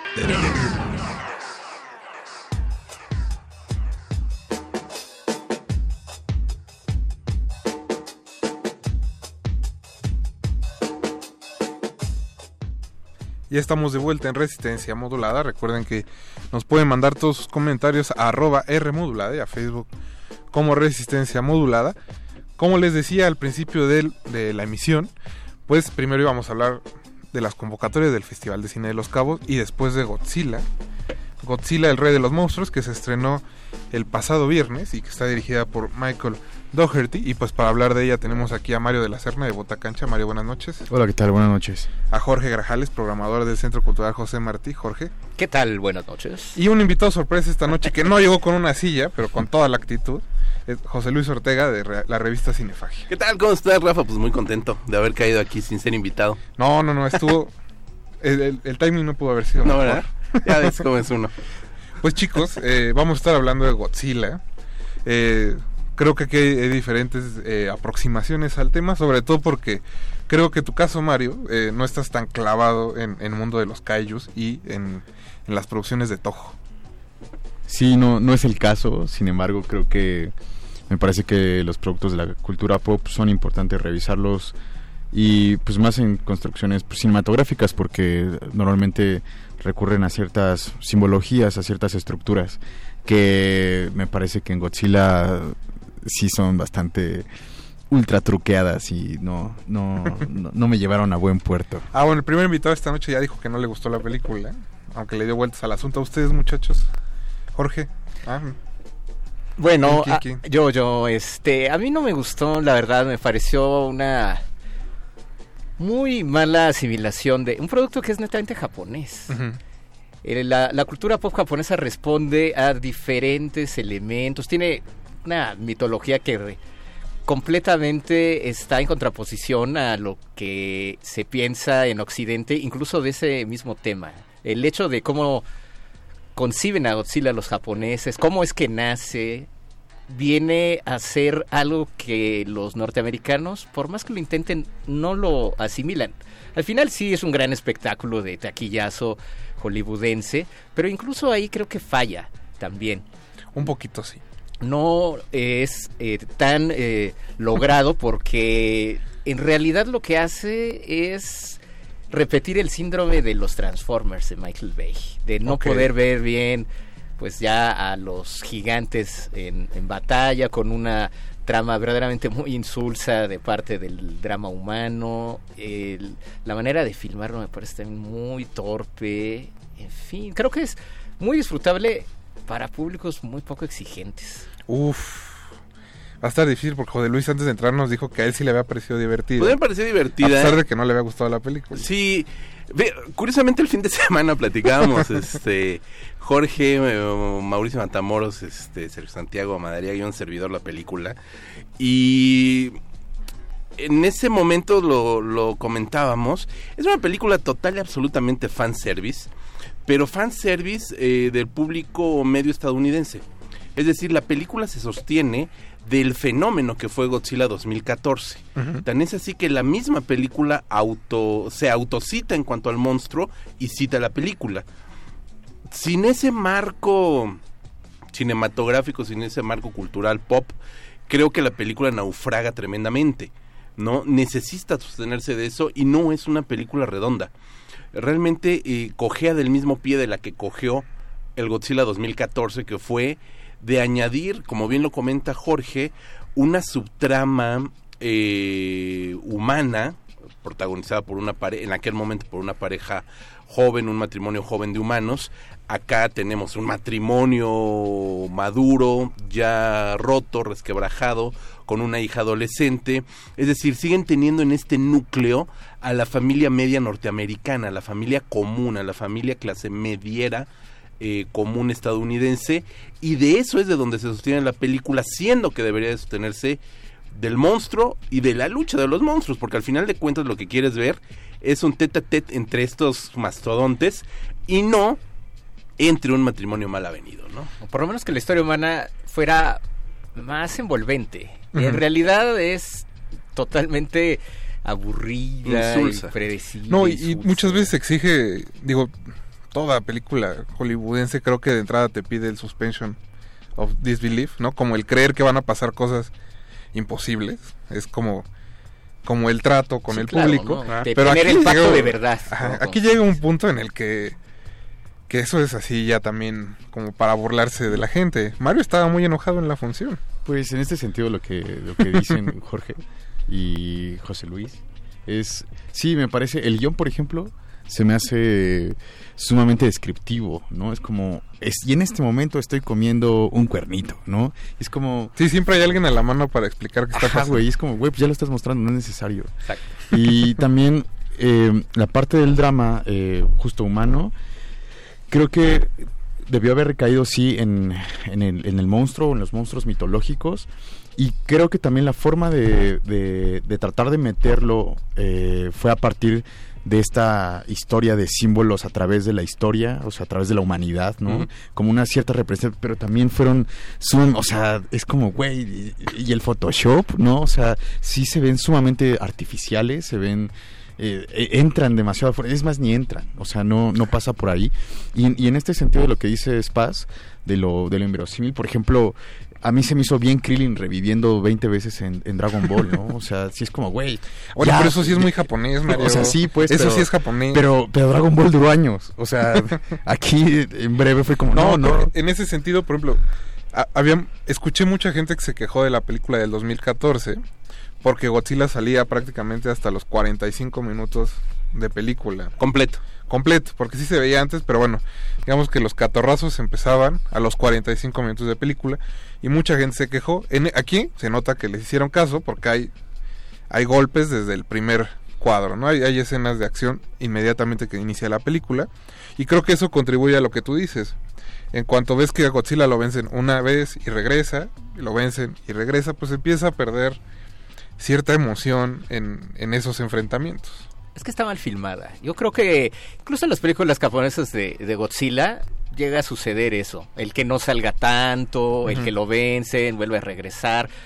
Ya son clichés que se desarrollan dentro de ese tipo de género. Pero creo que el director, a pesar de que él es muy fan, pero eso no lo califica para ser un realizador apto para hacer este tipo de películas. Es, es muy torpe todo, el guion, la, la realización, no te dejan ver bien lo que realmente el público va a ver, que es precisamente a los monstruos eh, golpeándose unos a los otros, porque es enfocarse desde el lado humano, estas tomas desde ras de tierra que pueden ser bastante emocionantes y que al estar editadas de, una manera muy eh, azarosa y realmente muy eh, intermitente, eh, tenemos al monstruo peleando, luego regresamos a ras de tierra, luego ves un poquito de lo que ven eh, los personajes desde ese ras de tierra y es repetir todo eso a lo largo de esas dos horas. Me parece que la película no logra involucrar al, al público. Por lo menos a mí, yo que sí soy fan de, de ese tipo de género de películas, a mí no me emocionó ni un ápice, excepto cuando hay precisamente estos llamados fanservice, pero que realmente al público en general no le dicen nada y tiene que trascender todo ello. Es decir, el, el utilizar el soundtrack original de Akira Ifukube, que realmente es muy épico, a mí se me hizo pensar que muchas de estas películas hollywoodenses también algo de lo que cojean es tener un gran soundtrack épico. No tienen ni las películas de superhéroes. Va- vaya, Star Uf. Wars se- ha seguido montando alrededor de eso, tener Sí, de la el score de John de Williams. John ¿no? Williams. Sí, es una película completamente anticlimática. ¿No? Ese es el gran problema que tiene la película, porque justo el arco dramático que va desarrollando y en el cual tú vas creando toda la mitología del héroe, en este caso el héroe es este reptil, es Godzilla, que además es un héroe que sabemos que lo es, no nos está presentando ninguna sorpresa. Es decir, en el momento en que ves que le están partiendo el hocico en las primeras, en el primer tercio de la película, tú sabes que va a ganar. Tú esperas cómo va a ganar. Y ese llegar al cómo es total, absolutamente anticlimático. Y lo resuelves, como bien comentaban, prácticamente como Dragon Ball. Termina convirtiéndose en un Godzilla Super Saiyajin, ¿no? Entonces... Sí, es cierto. Sí, sí, sí. que- no había que- hecho la conexión, perdón. Sí, sí, ¿no? Y, y en, y en ese sentido, el, el arco dramático, como, como ya comentan, eh, no se sostiene porque no hay un guion. No hay un guion fuerte, sólido, que vaya estructurando justamente todo el peliplo- periplo perdón, del héroe, del héroe clásico, que lo va llevando a distintas facetas para lograr alcanzar un cenit verdaderamente eh, eh, espectacular, verdaderamente épico y donde verdaderamente no porque esperas la victoria y porque sabes que viene la victoria, esta tenga que ser resuelta de una manera pedestre. Entonces, en ese sentido, la película, el gran problema de la película es el guion, punto número uno. Punto número dos, pues, la dirección, que como bien comenta Jorge, está muy mal filmada. Es, decir, no puedes tener en un segundo o tercer plano una mastodóntica pierna de un reptil. No te está narrando nada. ¿Sabes? Y tercer punto, la edición. La edición es bastante, bastante... eh, eh, tropieza demasiado, es muy accidentada. No sé si, si se les ocurra, la película ya es bastante larga para lo que debía de ser. Dura prácticamente dos horas veinte, dos horas y cuarto. Pero mucho me temo que venga un Blu-ray con la edición extendida, con una media hora más y que pueda... De más drama- más drama humano, De ¿no? más drama humano, por supuesto. No, que de al- no, pero que de no. alguna manera, por lo menos, te, te diga por qué de repente ves a una militar estadounidense llorando. Cuando una secuencia antes la veías piloteando. ¿Sabes? Sí, sí, claro. O sea, tiene unos cortes a rajatabla. No, incluso la, la comandante, digamos, de la unidad, de repente es, es la piloto del avión, luego parece que está trapeando, sí, sí, regresa, sí, sí, va, sí. viene. Es decir, esa falta de continuidad es vergonzante. Bueno, los personajes son más unidimensionales que los propios monos de CGI. Uf, O sea, es- ese, es, ese es un tema, Jorge, que creo que debemos de tratar en el siguiente bloque, porque es un tema interesante. ¿Qué te parece si escuchamos antes una canción? Vamos pues, vamos pues. En esta ocasión dedicada al perro muchacho, porque es de la banda Gojira. Esto es Stranded. Eh, también le mandamos un saludo a Pablo Es Gojira, Extinto. ¿eh? Aquí te vamos a Gojira. Ah, siempre me regañan por eso. Pero bueno, vamos a escuchar a Gojira, así que no se despeguen. Recuerden que están en resistencia modulada.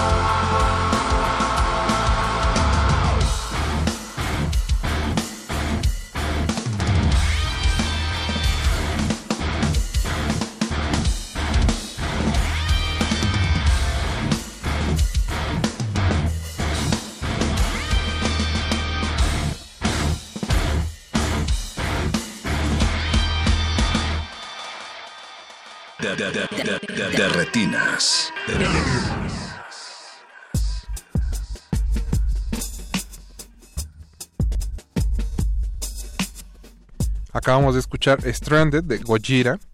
Eh, estamos hablando de Godzilla 2, el rey de los monstruos, y ya nos llegaron un par de comentarios al Twitter. David García nos dice que ya vio Godzilla 2, o como también le llaman Gojira, y que le gustó y le impresionó.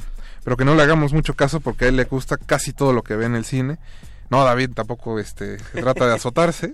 Te mandamos un abrazo. También está eh, Pablo Extinto, que nos dice, que nos manda un saludo. Pregunta quién eligió las canciones de esta noche, yo las elegí. Y que le da mucho gusto que haya un crossover con José Luis, porque te escuché en primer movimiento. Sí, sí, sí, sí. Todos los viernes. Ahí vamos a estar este viernes otra vez. Gracias, gracias, abrazos.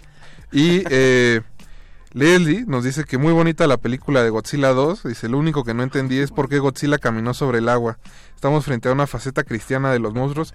No creo, el evento de la luz del mundo ya fue hace un mes. Si nos está escuchando Sergio Mayer, le mandamos un saludo, ojalá yo lo haya disfrutado. Estamos hablando de otro tema, Leslie, así que por favor pon atención.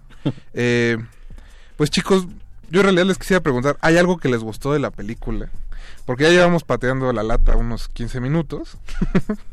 Pero bueno, no sé, quizá les gustó el sonido, las palomitas. A mí, a- a mí el, el score, que, que, que realmente hayan utilizado el score que utilizó Akira Ifukube, que ya lo mencionaba en el Ujú. anterior, de la, de la original del 54 y que se convirtió pues, en el tema de Godzilla, que aparece en todas las películas japonesas de, de Godzilla. Y es realmente un momento muy emocionante cuando lo utilizan y pues hasta ahí, ¿no? Y el hecho de que utilicen también el soundtrack de la original de Motra en algún momento, incluso también cuando van este, saliendo los créditos. Pero insisto, esto es ya como para muy, para muy fans. Pero eso, yo siendo muy fan, la verdad que sí, sí me gustó, sí me emocionó. Y estos créditos luego así como chispitas que de Godzilla como el mismo, Motra como ella Eso, misma. eso me dio... Fue como, ah, terminé la función con, con una sonrisa en la boca. Sí, así es como para aplacar todo el mal sabor. Este, insisto, a mí me gustó mucho el, el uso de, de la música incidental del soundtrack. Es realmente muy buen soundtrack y es algo que, en contraposición las películas de superhéroes de, de Marvel, que también soy muy fan y muy barco para eso, pero no tienen este elemento que las haga sentir todavía más épicas y un soundtrack que sea memorable, que lo estés como repitiendo, que se te quede en la mente. Eso es algo que en Estados Unidos últimamente no, no han hecho. Y en este, bueno, aunque asimila mucho del original, creo que hay composiciones también nuevas que eh, pues tratan de estar a esa altura de, de lo épico. Lástima que pues lo demás no, no está a la, a la altura. ¿Tú, José Luis, ¿hay- rescatas algo? Pues rescato la figura de Godzilla en sí. No, me, el, estoy total, absolutamente enamorado del monstruo de Godzilla en todas sus facetas. Este, y, y- y verlo nuevamente en pantalla grande, mastodóntico, destrozando eh, una ciudad, ahora ya no en maquetas, o bueno, no totalmente en maquetas, me, me, me fascina, sigue teniendo ese encanto con el que descubrí Godzilla, ¿no? Entonces verlo, ver cómo, y, y- y- soy, co- como dice Jorge, soy muy barco, ¿no? Pero ver cómo se van prendiendo sus escamas, cómo se va preparando este momento de lanzar el, el aliento alcohólico, digo, el aliento atómico, este, me, me emociona todavía mucho. Realmente ese es un momento que, que disfruto enormemente, ¿no? Eh, no vamos a spoilerar la película, pero hacia el final de esta, justo muere cuando Godzilla. ya viene No, cuando... no es cierto. Es- el mayordomo el que la mata, a cachetadas. Este, justo cuando se despliega todo el poder eh, que sabemos es intrínseco a Godzilla, todavía tiene en mí un efecto maravilloso, de verdad lo, lo disfruto mucho. Y me emociona, por supuesto, eh, esperar eh, King Kong contra Godzilla, ¿no? Que al final Sí, todo claro. este Monsterverse eh, a eso se dirige. ¿no? Eh, ya estaba cantadísimo, para eso se creó. ¿no? Eh, King Kong, el, la película de King Kong que, que está en medio de estas dos Godzillas, en la isla Calavera, me parece una película mucho más redonda de lo que es Sí. Godzilla. Creo que de las tres es la mejor. Ajá. Y en ese sentido, yo espero que rescaten como toda esta soltura. Es que eso es bien interesante también, porque se nota perfectamente que un monstruo por antonomasia estadounidense como es Godzilla, recordemos la película del 31. No, King Kong. Eh, King, Kong, perdón, King Kong, perdón, se me fue. King Kong, un monstruo por antonomasia gringo, lo conocen y lo dominan perfectamente. ¿Sabes? Y después vino Mighty Joe Young y una serie de changos enormes y de todos tamaños. Es decir, dominan muy bien ese tipo de, de, de cine de monstruos, ¿no? Y me gustaría que tuvieran esa comprensión para poder realizar un King Kong contra Godzilla de mucho mejor factura de lo que fue esta Godzilla. Realmente, realmente le tengo un poco de fe a esa simbiosis eh, y, y yo espero de verdad que puedan comprender mejor al personaje de, de, de Godzilla, ¿no? Al No, Godzilla no japonés. creo, fíjate. A, mí- a mí el diseño no de este creo, Godzilla ¿eh? me gusta bastante porque justo creo que da la impresión de cómo sería de verdad. Bueno, no de verdad, pero lo más cercano a ver un lagarto gigante de ese tamaño. ¿no? Esa parte creo que se siente real, que ya Le venía desde la, panza, ¿eh? Película lo del dicen en la- 2014. y lo dicen en la película. Oye, como que algo le pasó. Sí, hizo ejercicio. Estuvo haciendo ejercicio. Oh, chiste, híjole, esos chistes, chistes. no, esos chistes están sacados también de. Michael Bay, de los Sí, son Transformers. unos chistes espantosos.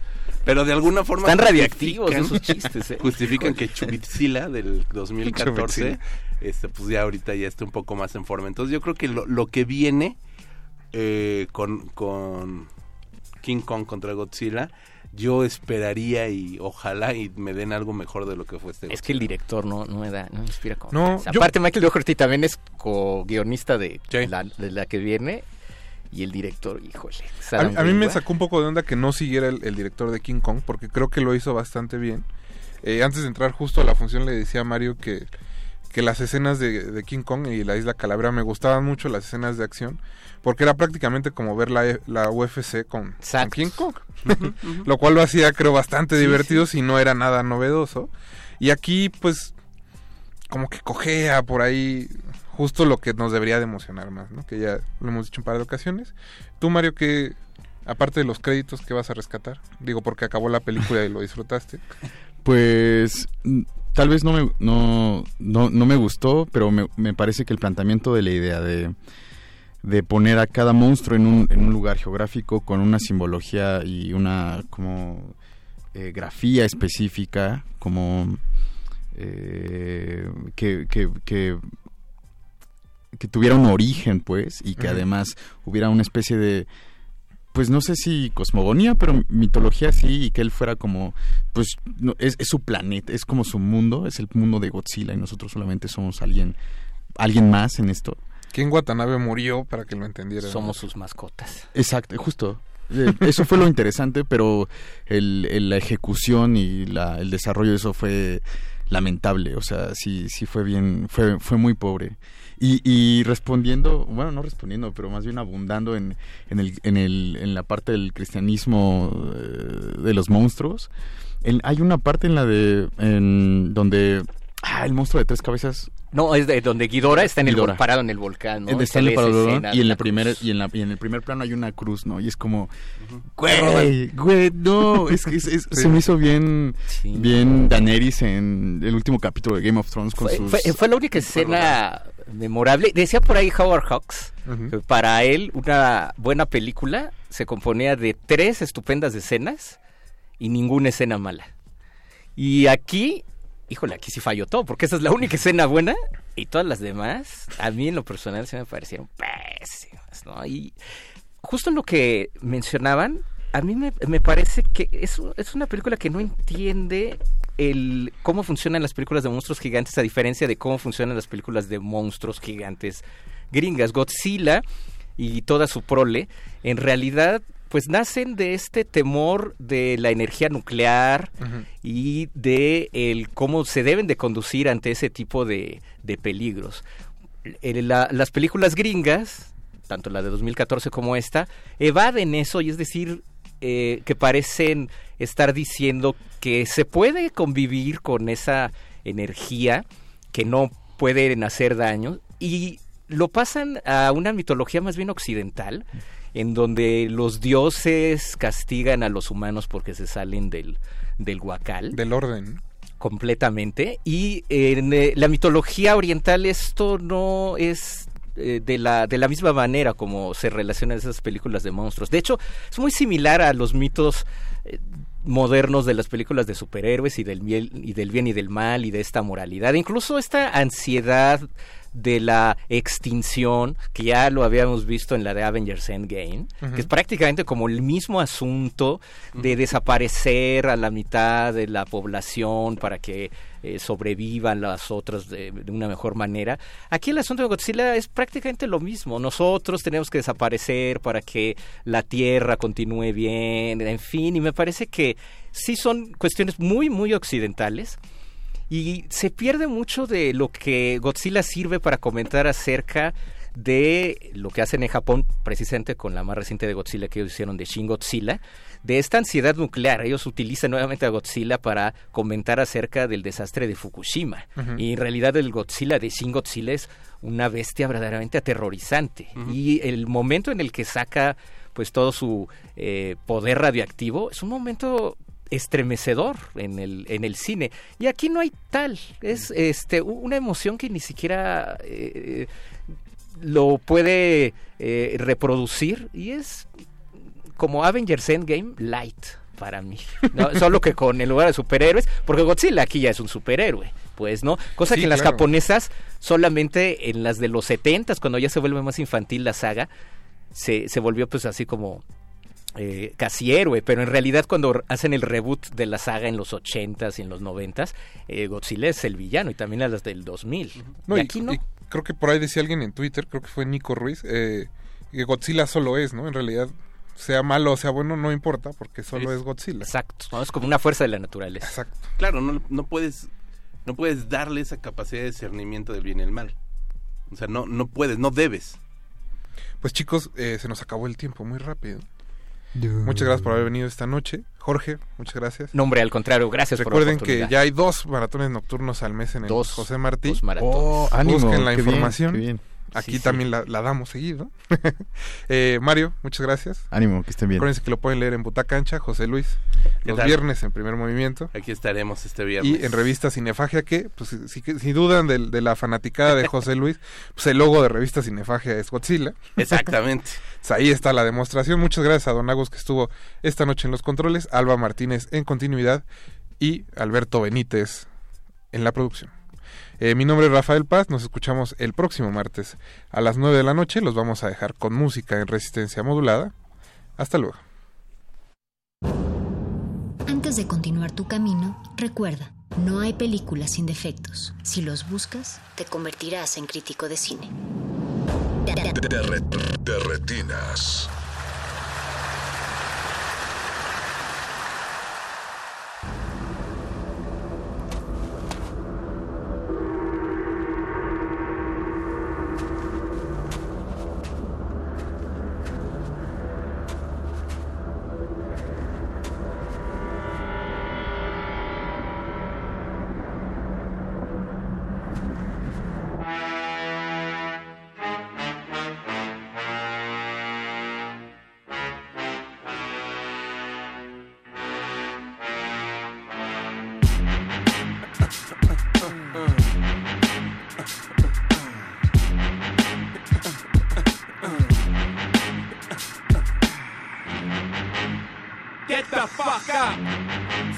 Says, get the fuck up. Throw your hands in the sky. Weezer's in the back, sipping yak, y'all, what's up? Girls, rub on your titties. Yeah. I said it, rub on your titties. New York City gritty committee, pity the fool that act shitty in the midst of the calm, the witty. Y'all know the name. Pharaoh fucking March ain't a damn thing changed. You all up in your range of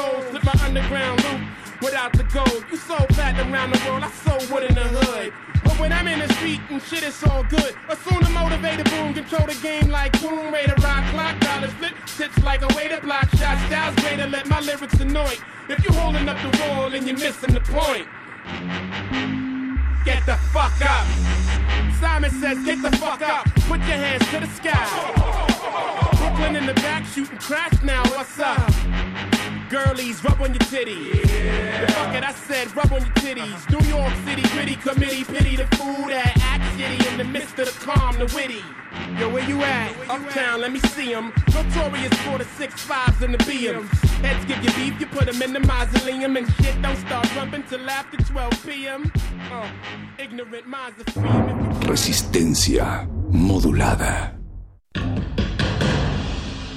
Como dijo el sabio Playlist Zoo, el viaje de las mil canciones empieza siempre con la primera reproducción.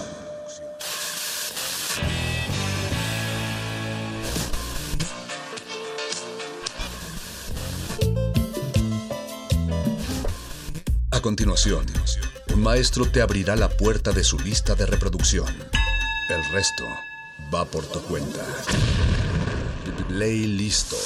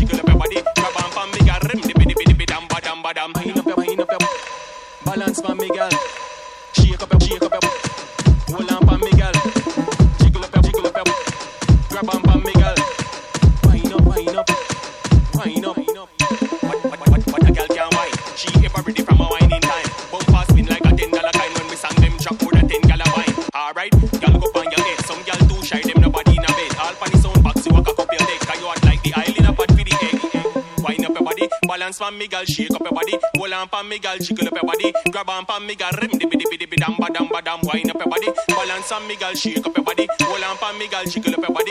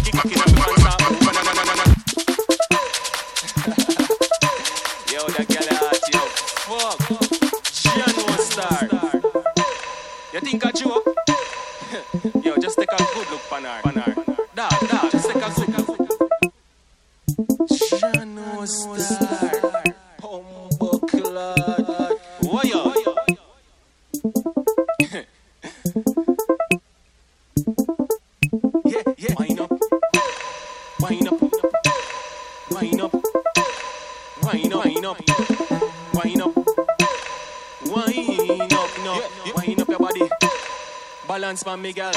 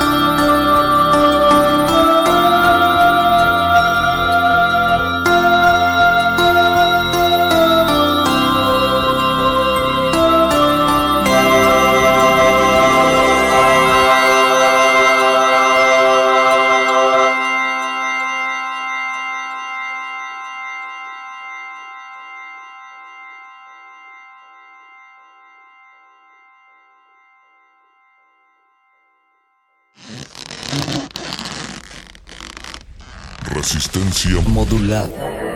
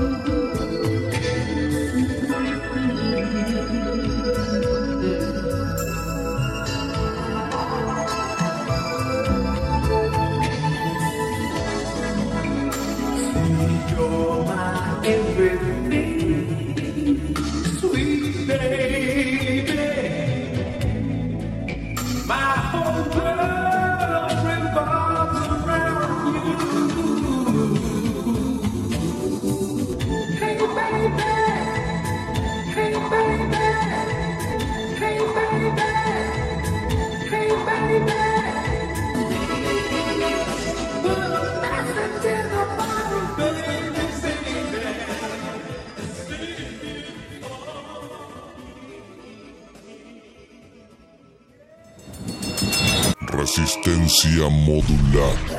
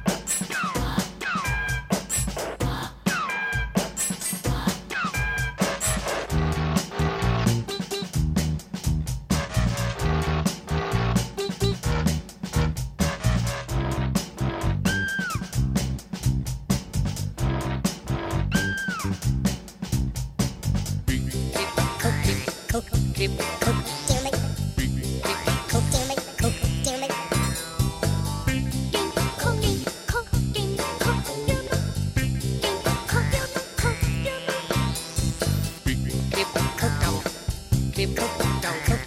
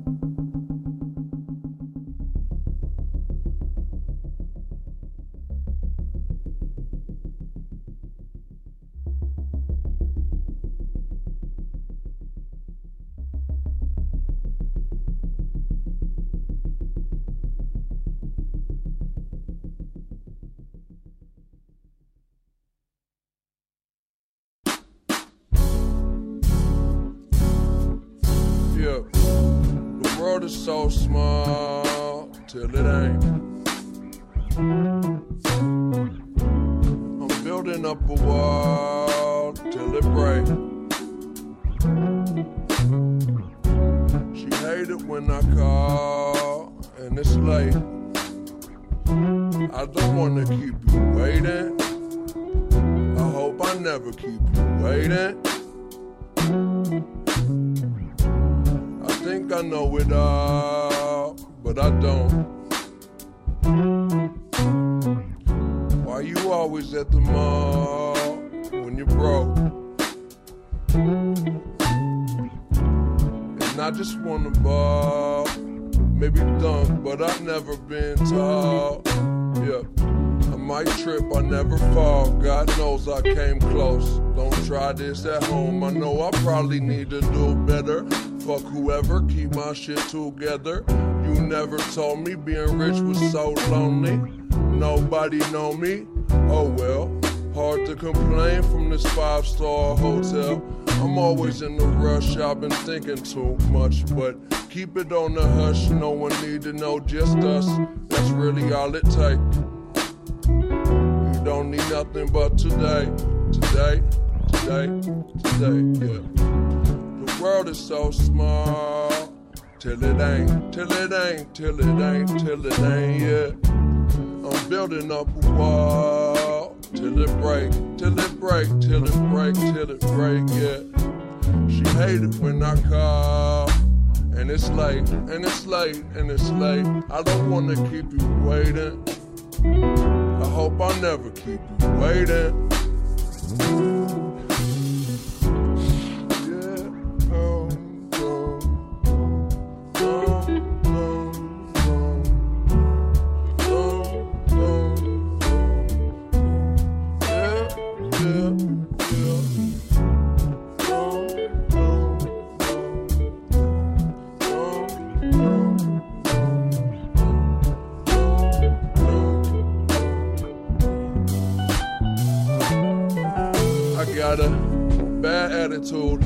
Till I'm out of moves. No need for shame, I get more peace at slow speeds. Go beat the game, young control freak. It's cold in my veins, I'm below freezing. Snow season made me. They know that I so need my space. Don't wanna grow old, so I smoke just in case. She say that I glow below the waist, and the stroke that's just so PGA. All I got is little bit of space and time, drawing shapes and lines of a world we made yet. Tomorrow may be right around the corner, but I swear it's gonna be worth it if I make pay it. And somewhere above you keep reaching up. That's really all it takes. We don't need nothing but today, today, today, today. Yeah. World is so small, till it ain't, till it ain't, till it ain't, till it ain't. Yeah. I'm building up a wall until it break, till it break, till it break, till it break. Yeah. She hated when I call. And it's late, and it's late, and it's late. I don't wanna keep waiting. I hope I never keep you waiting, waiting.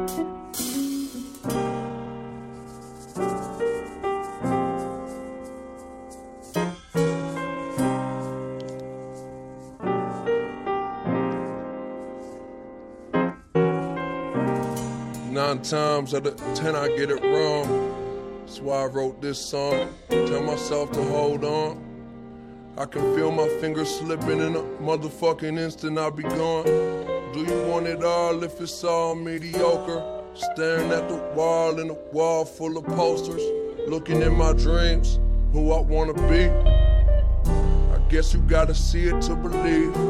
Who I've been a fool, but it's cool. That's what human beings do. Eyes to the sky, never glued to your shoes.